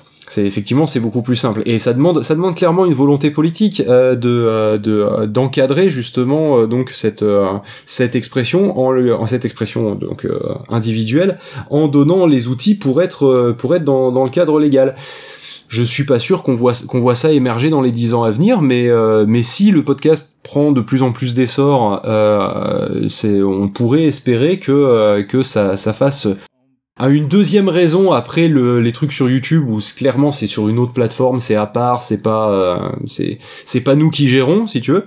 Euh, peut-être qu'on pourrait espérer donc que, ce, que ça donne un peu plus de poids à cette euh, à cette nécessité en fait parce que c'est clairement une on nécessité. Part, on part sur un autre débat. Mais je, je, ne vois pas, dans, dans les 5 à 10 ans, je ne vois pas le podcast exploser beaucoup plus que ce qu'il est aujourd'hui en France. Honnêtement, moi non plus. Euh, dans, dans, le sens où euh, le, podcast est, est, à YouTube pour moi un petit peu ce que euh, le livre est au cinéma, c'est-à-dire que les gens qui font la démarche d'écouter quelqu'un et d'écouter son, son propos, c'est des gens qui prennent le temps euh, d'être à l'écoute de quelque chose et ça ça demande une euh, une volonté et une, une, une démarche intellectuelle qui est quand même radicalement différent que de laisser une vidéo se balader comme ça euh, euh mmh, en, en, fond derrière donc je pense que le public n'est pas le même et que ce soit pour les producteurs de podcasts ou pour les pour les auditeurs je, je vois j'imagine pas une grosse révolution comme ça dans, dans les temps à venir mais même pour plus tard parce que je pense qu'il y aura pas le enfin il y aura le besoin parce qu'en fait on l'a déjà mais il y aura pas assez de traction pour que ça intéresse les gens, dont la SACEM, etc., et, l'État, pour euh, bah, créer un organisme ou créer une entité ou même créer juste des tarifs clairs parce que en fait ça restera euh, anecdotique euh, par rapport à euh, la télé, la radio ou YouTube parce que YouTube est beaucoup plus présent quoi. Tu dis la télé, la radio justement pour rebondir et je sais que c'est pas le sujet donc je vais être très très court sur le sur ce point-là. tu disais que donc YouTube et le podcast c'est deux deux publics qui sont différents et que l'un demande une démarche différente par rapport à l'autre. Je suis désolé mais tu prends YouTube, le podcast, tu prends la télé, la radio effectivement, oui, c'est des modes d'écoute qui sont différents, mais c'est aussi des usages qui sont différents, c'est des moments dans la journée qui sont différents. Mhm. Je pense que ça peut se compléter. Et Ah, bien sûr. euh, pour revenir Ah oui, je suis d'accord. vois Mais pas la le podcast radio aura jamais développer. autant d'audience que la Je- télé, je pense. Ah ben oui, clairement. Mais Bah, c'est euh, ça, en la fait, radio euh, a quand même une, existence qui est reconnue, si tu veux. Oui, mais le podcast aura jamais autant de, de public que, euh, que la radio. Donc, Enfin, tu vois, du coup, en fait, euh, on est quand même sur des échelles qui sont plus basses. Donc, on est, euh, oui, bah oui, on est d'accord. Je suis, Mais- complètement d'accord avec ce que tu es en Hmm. train de dire, Phil, hein, dans, dans le sens où effectivement, je pense que c'est pas les mêmes moments. D'ailleurs, il y a beaucoup de, de gens qui écoutent du podcast qui, qui regardent aussi YouTube et vice versa. Enfin, c'est pas le le, le, le propos n'est euh, n'est pas là, mais on va dire que ceux qui, c'est vrai que quand le curseur euh, penche du côté euh, du podcast, parce que écouter du podcast, c'est quand même, ça demande une certaine démarche. Au-delà même de la partie Spotify, si jamais euh, t'es, je sais pas, sur sur un téléphone Android et que t'as euh, basiquement, par exemple, le classique Podcast Addict, il faut que tu fasses la démarche de, de faire la recherche, de, de t'abonner à un truc, alors que YouTube va te, va te mâcher le travail. Il t'affiche directement Alors en fait, les euh, vidéos. c'est ce qu'on euh, essaye de faire avec PodCloud euh, depuis 2015, mâcher le travail des gens pour qu'ils écoutent des podcasts plus facilement. Et qu'ils en découvrent aussi. Mais, mais, bon, c'est mais pas ça, la- ça demande pour pour PodCloud et c'est pas du tout. je suis pas du tout en train de de, Ah de, oui, ter- non, de ternir ça, de c'est- ternir ce que vous êtes en train de faire. C'est bien juste pour au dire qu'on est contraire. d'accord avec toi, vu que c'est c'est Bien au le- contraire, la démarche derrière euh, Tout- notre tout à projet. fait. quoi. Mais le, le- ça demande d'avoir un outil en général qui est plutôt un ordinateur ou ce genre de choses. Le, sauf erreur de ma part, vous allez peut-être me dire, si, il y a une appli, t'es complètement con, tu ne le savais même pas. Mais il y a pas Non, le site marche sur Mais mobile, mais, si, c'est prévu d'avoir une appli. Il y a une appli qui est pas sortie parce que ça fait un moment qu'on doit la faire. euh, Mais qu'est-ce qu'il fout, le mec? Ah, il s'occupe d'autres urgences. Tu veux dire quoi Que t'es tout seul ou quoi? Le problème était dans ta phrase, le mec. Qu'est-ce qu'il fout le mec là, être tout seul et à pas avoir le temps de tout faire? Bon, alors je, Mais je- euh, ouais, vas-y, parce que je voulais pas te couper la parole non plus. Je, je crois, je sais plus à qui j'ai coupé la parole. Je, crois- je- À il y a- Phil. il y a- oui, Mais c'était pas moi, intéressant, je pense. ce C'est pas. Donc je disais que euh, là, certes, on a une évolution qui est pas une évolution euh, graduelle, exponentielle ou quoi que ce soit avec le podcast. On a clairement une évolution par vague où chaque vague est un peu plus haute que la Et précédente. chaque vague croit Euh, tout inventer, donc mais ça c'est pas un peu aussi, mais ça c'est autre chose. Mais ça c'est, je pense que c'est presque des générations à la place de vagues que je Ouais, c'est ça. Mais euh, mais le euh, mais le truc c'est que donc on pourrait pas on pourrait imaginer qu'à un moment une, une- la vague vienne toucher le euh, la- ce qui est le déclencheur on va dire du euh, de d'une réflexion euh, qui le temps qu'elle se fasse on sera reparti dans un creux de vague. Bah, là, ça a été plus ou moins. Enfin, cette, cette vague a, a plus ou moins touché euh, un déclencheur, vu que la SACEM s'est mis à sortir une plaquette de tarifs. Ouais. Mais vu que la vague est retombée, euh, je pense que la Mm. SACEM euh, s'est dit bon, bah, on n'a pas le temps de s'en occuper finalement. Ouais, mais prochaine vague c'est pas impossible. y, y compris d'ailleurs de, de, de manière agressive au niveau des robots, parce qu'il y a, sauf erreur de ma part, il y a quand même moins cette vague de, de podcasts qui, euh, qui se sont vérifiés, où c'est comme si tout d'un coup, le, euh, il y avait effectivement, bah, comme vous venez de le dire, une vague, les gens avaient vérifié ce qui se passait, et il fallait qu'on règle un petit peu les choses, et puis là, ça s'était calmé. Mais je pense que c'est ce que disait Phil tout à l'heure. En fait, c'est pas la priorité parce que c'est pas ce qui va rapporter de l'argent. Euh, autant euh, les organismes américains, la RI2A, euh, que la SACEM en France ou quoi que ce soit. Euh, comme il disait Phil, euh, ils vont vérifier, euh, ils vont se présenter au gros label, etc. Et parce que eux font énormément de téléchargements. Euh, mais après, de temps en temps, par euh, pic d'intérêt, ils vont aller euh, tâtonner du côté des petits, etc. Mais comme c'est un marché qui est très fragmenté et qu'il n'y a pas une entité globale à qui parler, je pense qu'en fait, bah, ils s'y intéressent quand ils ont le temps, mais c'est en bas de leur liste de tâches, quoi. De, Ouais. de les petits podcasteurs qui font euh, 30 téléchargements par mois. Et quelque part, euh, tant mieux. enfin, tant mieux pour Oui, ceux oui, qui font là, 30 là, euh, oui. téléchargements par mois. C'est juste dommage de pas avoir de réponse, quoi. Ce- il serait plus clair, en fait. Il ferait un truc euh, tout simple de dire euh, vous faites moins de euh, 1000 téléchargements par mois. On estime que vous êtes en règle et on ferme les yeux parce que de toute façon on n'a pas le temps de s'en occuper, ce serait déjà beaucoup plus simple. Messieurs, est-ce que vous avez quelque chose à rajouter pour clore ce- cette discussion Ouais, je autour voudrais du quand même prendre la défense de la SACEM avant Oui. de rendre le micro sur ce sujet. Oui, vas-y, parce qu'on n'a pas été, on pas été tendre avec eux. Ouais, euh, j'ose effectivement pas imaginer la gueule du gars à qui on a dit bon, tu vas t'occuper de, euh, de de nous sortir. hein, Alors le chef, hein, bien De évidemment, faire avec le truc sur les podcasts là. Tu vas tu vas t'occuper du truc sur les podcasts. Ah ouais, je vois bien, euh, c'est les trucs de France Inter. Bon, euh, il y en a pas beaucoup. Et il s'est retrouvé à avoir un putain de bordel avec je sais pas combien d'émissions euh, gérées par je sais pas combien de producteurs, etc. Et là, il a dû avoir une version, une euh, une, euh, une, surprendre. sensation vertigineuse de je vais jamais m'en sortir. Ça se trouve, le mec, il est juste parti en dépression. Ouais. Parce que franchement, honnêtement, oui, il a démissionné. de, en disant ça sera, et plus ça personne sera jamais possible. Et, et, et, les mecs, ils, ils, ils arrivaient pas à s'en sortir d'expliquer pourquoi. À chaque fois qu'on essaye de refiler la mission à quelqu'un, du coup, euh, t'as as tout le monde qui répond Ah bah non, mais Michel, il est parti en arrêt maladie là depuis 6 mois. Enfin, moi, vous me refilez pas ce projet. Hein. Ouais, c'est ouais. ça. Mais c'est possible, hein. c'est pas impossible que ça soit ça. On dit ça en déconnant, mais ça se trouve il y a vraiment une souffrance humaine derrière. Et ah oui, non mais c'est possible. C'est possible aussi qu'il y ait juste un truc bête de. Euh, bah non, mais à chaque fois qu'on qu'on dit un truc, euh, t'as euh, euh, 1000 mecs sur, euh, et femmes sur euh, Twitter euh, qui hurlent et qui disent qu'on est tous débiles et que la SSM c'est n'importe quoi. Donc peut-être qu'en fait, juste là, ils savent plus trop quoi dire parce que ils préfèrent pas se prononcer plutôt que de passer pour des cons, entre guillemets. Mhm. Sans dire qu'ils le sont vraiment, hein, mais en gros, je me souviens que quand la grille de tarif elle est sortie, enfin sur Twitter, t'avais la moitié du podcast français qui était en train de gueuler que c'était n'importe quoi. Donc peut-être qu'ils sont un peu plus frileux maintenant pour donner des informations. Alors pour terminer, je me tourne vers notre dernier intervenant. Toi, tu as fait un choix un peu particulier pour héberger tes podcasts musicaux et tu vas nous en parler dans un court instant. Mais avant tout, est-ce que tu peux te présenter? Euh, eh bien donc je m'appelle euh, Faskill, enfin ça c'est mon pseudonyme, mon vrai nom c'est Jean-Christophe de Train et je fais du podcast depuis euh, 2009-2010 par là. Euh, et avant ça, j'ai fait de la radio euh, pendant pendant assez longtemps aussi. Donc euh, donc voilà, en deux mots qui je suis. Alors toi, tu as fait le choix donc de, de partir sur, sur Mixcloud. Déjà, est-ce que tu peux nous présenter un petit peu la plateforme et, pourquoi tu as, fait, euh, as fait ce choix? Toi, avant, tu étais... Euh, euh, alors, je sais pas si d'ailleurs si, si, tu étais hébergé de manière plus ou moins autonome, parce que j'ai vu tes émissions basculer d'un format à l'autre. Je crois qu'il y a un moment donné, tu es même passé par l'équipe de, de Dinks avant de partir sur, sur Geekzone, si je dis pas de Mhm. bêtises. Ouais, en partie, ouais, pour une partie des podcasts. Enfin, le morceau choisi était, était pendant tout un temps chez Radio Kawa. Euh, mais le reste des podcasts ont toujours été faits soit de manière indépendante, soit, euh, soit via, via Geekzone. Euh, Il y avait les démons du midi aussi qui étaient euh, chez Radio Kawa pendant tout un temps, enfin, chez Radio JV. Et puis, et puis qui, a été rapatrié sur Geekzone parce que ça nous, ça nous paraissait plus logique, en fait, de, de tout héberger sur Geekzone. Au même endroit, ouais, bah oui, tout à fait. Alors pour- pourquoi ce choix de, de basculer sur Mixcloud et donc euh, si tu peux nous présenter un peu le- la plateforme? Le choix de, de passer sur Mixcloud, ça a été euh, un choix de simplicité et de facilité.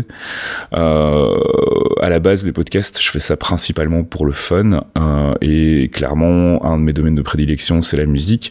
Et le problème, c'est que la musique en ligne, c'est un sujet un petit peu euh, difficile, un peu tabou. On a pas mal de d'instances euh, qui se mettent euh, un peu au diapason, qui commencent à proposer des tarifs pour euh, bah, régulariser un peu tout ça en fait, pour être en droit avec les, enfin pour être en, accord avec les ayants droit. Le souci en fait, c'est que on a un organisme aux États-Unis qui s'appelle la ARIA, qui est la Recording Industry Association of America, qui est un peu en gros l'équivalent de la SACEM si tu veux en, en France. C'est pas tout à fait pareil, mais on, on- va simplifier. Et ces gens-là sont très agressifs en ce moment parce que bah, euh, le domaine de la culture va euh, va mal à cause de la pandémie. Donc bah tout le monde est un petit peu près de ses sous et particulièrement ceux qui sont chargés de récolter euh, les dollars des ayants droit. Et donc il y a eu une grosse montée en puissance de pression de la part de la RIA, des mails réguliers pour me dire ah on a repéré que vous aviez passé tel morceau à tel endroit, on vous demande de bien vouloir le virer, merci beaucoup, sans aucune interrogation derrière sur le fait que j'étais potentiellement ou pas en règle. Donc voilà, le fait que par exemple j'aurais euh, payé ma dîme à la SACEM ou à la SABAM puisque moi je suis en Belgique euh, n'avait pas l'air d'être du tout dans euh, leur considération. Donc euh, je me suis dit ok donc je vais quand même me rencarder pour voir un peu les tarifs pour les podcasts. En Belgique il y a rien qui est vraiment prévu et donc ça coûte énormément d'argent pour finalement des podcasts qui ont quand même des audiences très limitées, qui rapportent pas l'argent en tant que tel. Donc ça me semblait pas être une solution viable pour moi en tout cas à court terme. Et donc j'ai décidé d'aller sur Mixcloud tout simplement parce que Mixcloud est une plateforme euh, pérenne qui existe depuis déjà un petit moment euh, et qui euh, permet justement de mettre en ligne euh, des, à la base des, des, des sets DJ sans avoir à se préoccuper en fait de, de rémunérer les ayants droit puisque c'est eux qui le font en fait derrière. Ils ont des accords avec les, les, les grosses les grosses maisons de disques et ils ont un système d'abonnement payant en fait qui bah, donc du coup leur permet de de faire rentrer un peu de thunes et, et de se mettre en, en ordre par rapport à tout ça. Et donc je savais qu'en allant là-bas, j'aurais aucun problème euh, de takedown ou de mail de la RIA en me demandant de supprimer mes trucs. Donc euh, pour moi, ça a été plutôt un choix de facilité, en tout cas pour les podcasts musicaux euh, qui étaient qui étaient ceux qui étaient dans la cible du de, de la RIA en fait. Alors du coup, toi, tu as rapatrié l'ensemble de tes épisodes sur Mixcloud, c'est ça, et, et, tu proposes un système d'abonnement pour que les gens puissent te suivre? Alors en fait, pas du tout. Euh, j'ai pas rapatrié tous mes podcasts sur Mixcloud, j'ai rapatrié ceux qui étaient des podcasts musicaux. Donc morceaux choisis, 12 pouces et le discographe, hein, qui sont trois podcasts où effectivement euh, la majeure partie du podcast est consacrée à, à, à l'écoute de musique. Euh, donc ceux-là, je les ai rapatriés sur Mixcloud, comme je disais, euh, pour éviter d'avoir, d'avoir, enfin d'être dans sur le radar de la RIA et puis surtout pour arrêter de me faire chier avec tout ça, mmh. puisqu'à la base je fais quand même ça pour le fun. Il y a plein d'inconvénients. Hein. C'est pas, c'est pas une plateforme qui a un flux RSS qui permet de l'injecter dans un lecteur de podcast classique par exemple, donc ça a fait chier quelques personnes.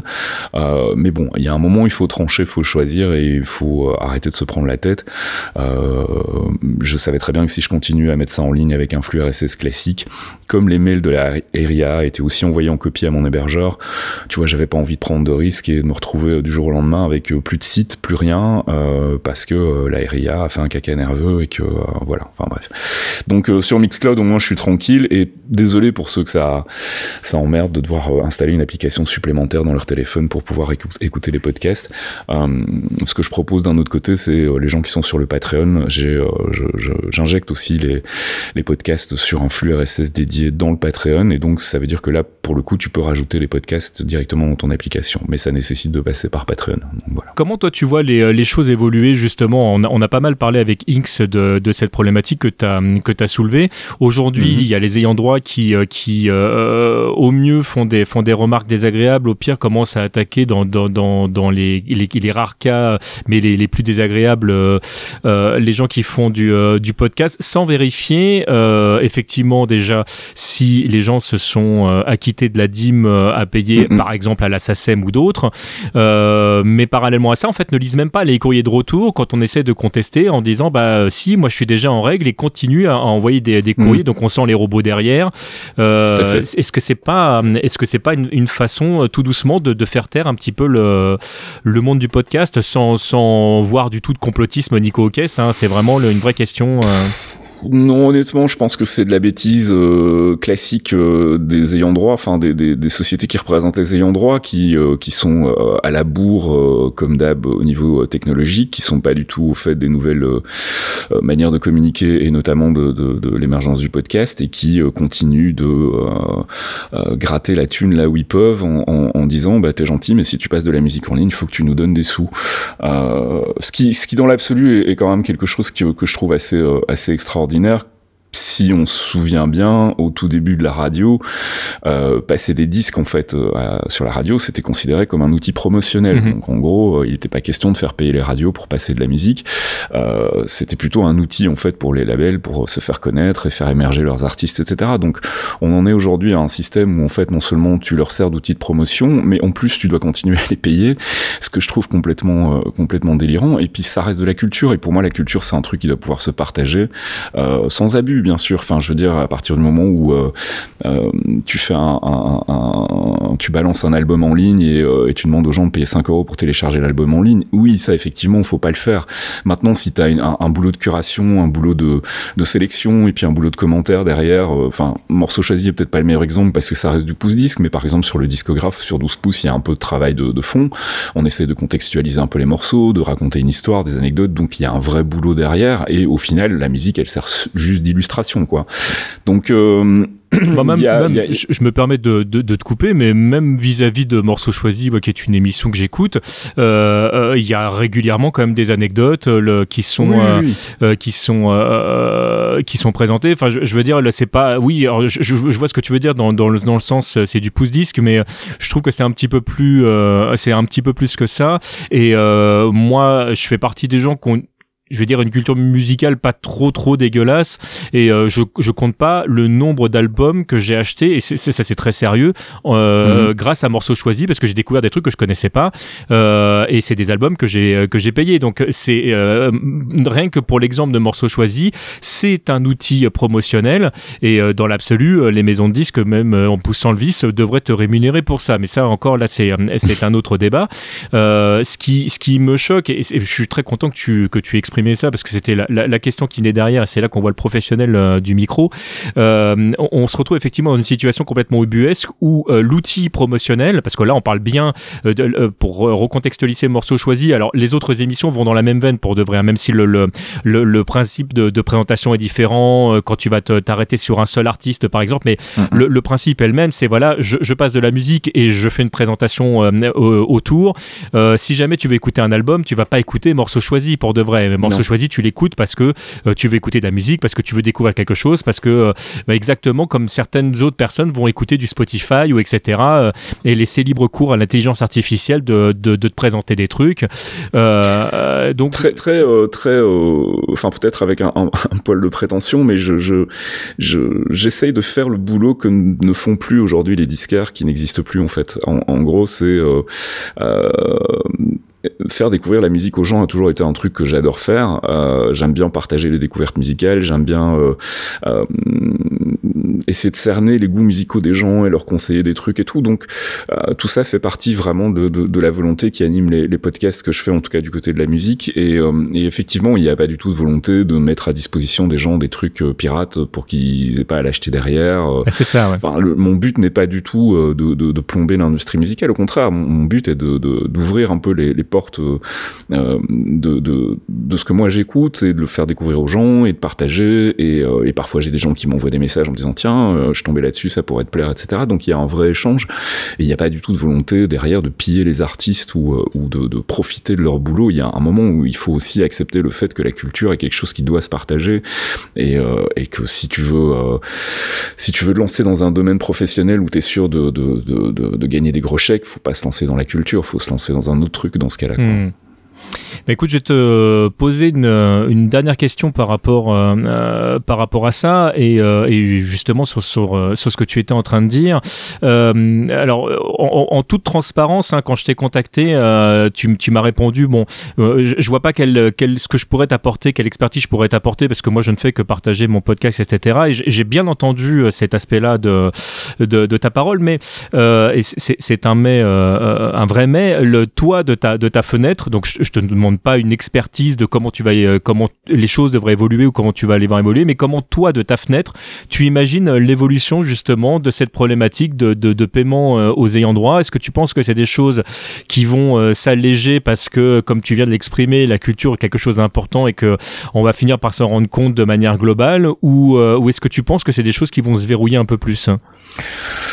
Je pense que c'est ni l'un ni l'autre en fait. Je pense qu'on va rester dans une espèce de zone grise, euh, pas vraiment bien définie entre l'égalité et égalité, illégalité. Euh, euh, on, on, a eu le même genre de débat à l'époque de l'explosion des, des, des, services d'échange en peer-to-peer, et je pense notamment à Napster. Hein. C'était aussi, mhm. oh là là, est-ce que ça va révolutionner l'industrie musicale Alors on a vu que ça a eu des conséquences ah oui, sur ça le a eu un terme. impact important, ouais, quand même. Bah, il y a eu le développement du streaming qui a été très vite, enfin très vite non, qui a pris quand même une dizaine d'années avant de se mettre en place, mais mais on a quand même aussi constaté une, une, un gros surplace de la part des, des, maisons de disques qui continuent de camper euh, dans une euh, une économie euh, dépassée en fait et un modèle économique dépassé. Donc je, je, je, crois que malheureusement on va pas arriver quand, quand je vois les propositions qui sont faites aujourd'hui dans les différents organismes de collecte des droits comme la SABAM ou la SACEM, mmh. je suis désolé, c'est pas du tout réaliste quoi. Tu peux pas demander à quelqu'un, alors je le fais de mémoire, mais les, les chiffres sont pas très loin de la réalité, mais mais ce qu'on m'avait dit ici en Belgique, c'est que c'était, ça me coûterait en gros un peu plus de 20 000 euros par an pour un podcast. donc il y a un moment, si tu veux, voilà, il y a un moment où il faut être un petit peu réaliste. j'ai pas envie, enfin, j'ai pas l'intention de devenir méga riche en faisant des podcasts. Je, je, enfin, en tout cas pas les podcasts que je fais pour le fun parce que clairement il n'y a pas de business. Euh, en tout cas, on l'a pas trouvé encore si on a si on a un.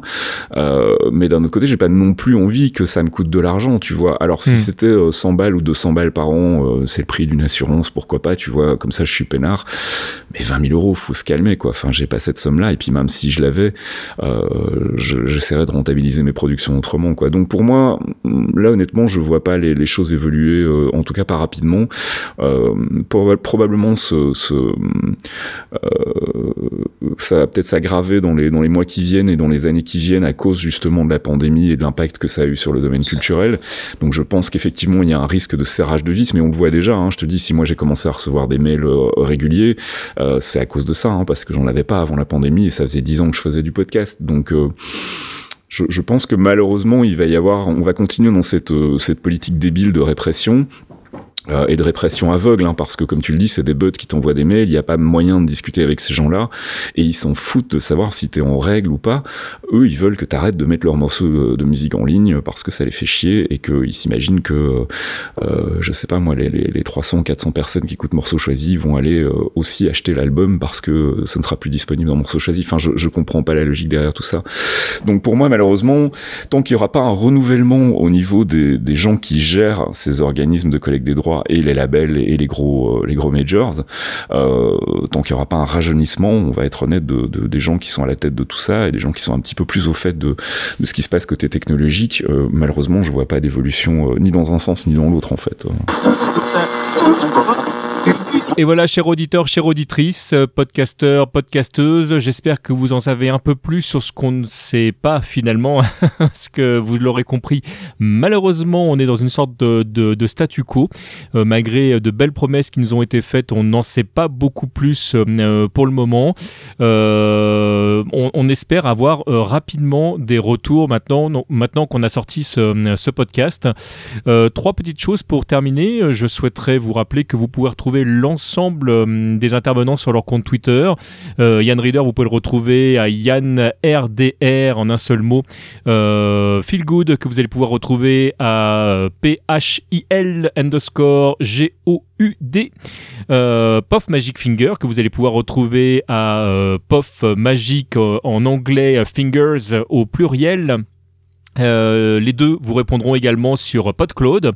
Euh, et surtout vous allez pouvoir les retrouver sur euh, podcloud.fr où il y a énormément de podcasts qui sont mis euh, à disposition. Comme je le disais tout à l'heure, j'aurai l'occasion de les avoir à nouveau pour une prochaine émission où on parlera d'hébergement.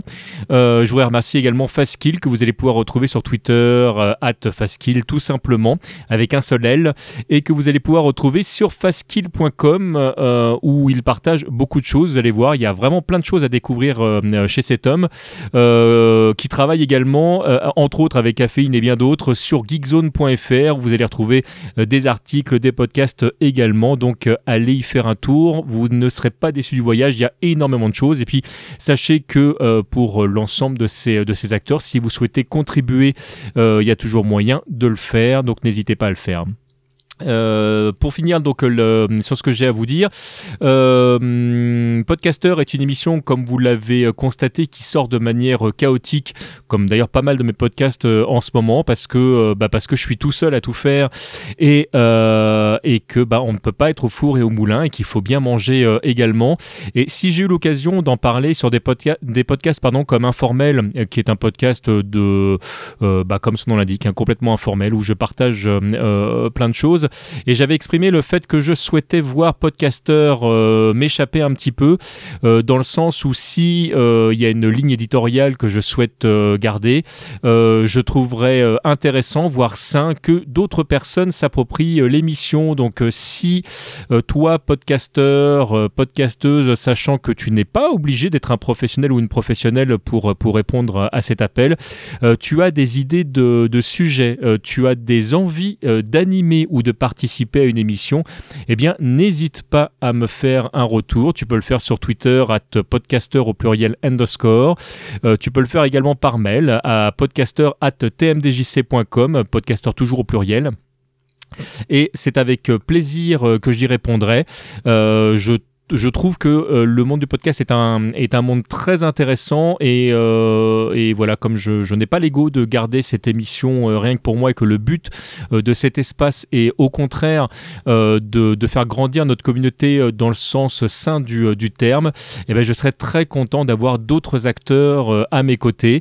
moi, j'ai pas forcément ni le besoin ni la volonté d'être présent sur toutes les émissions, donc c'est vraiment un projet qui peut complètement m'échapper, mais pour ça, il faut qu'on en parle ensemble.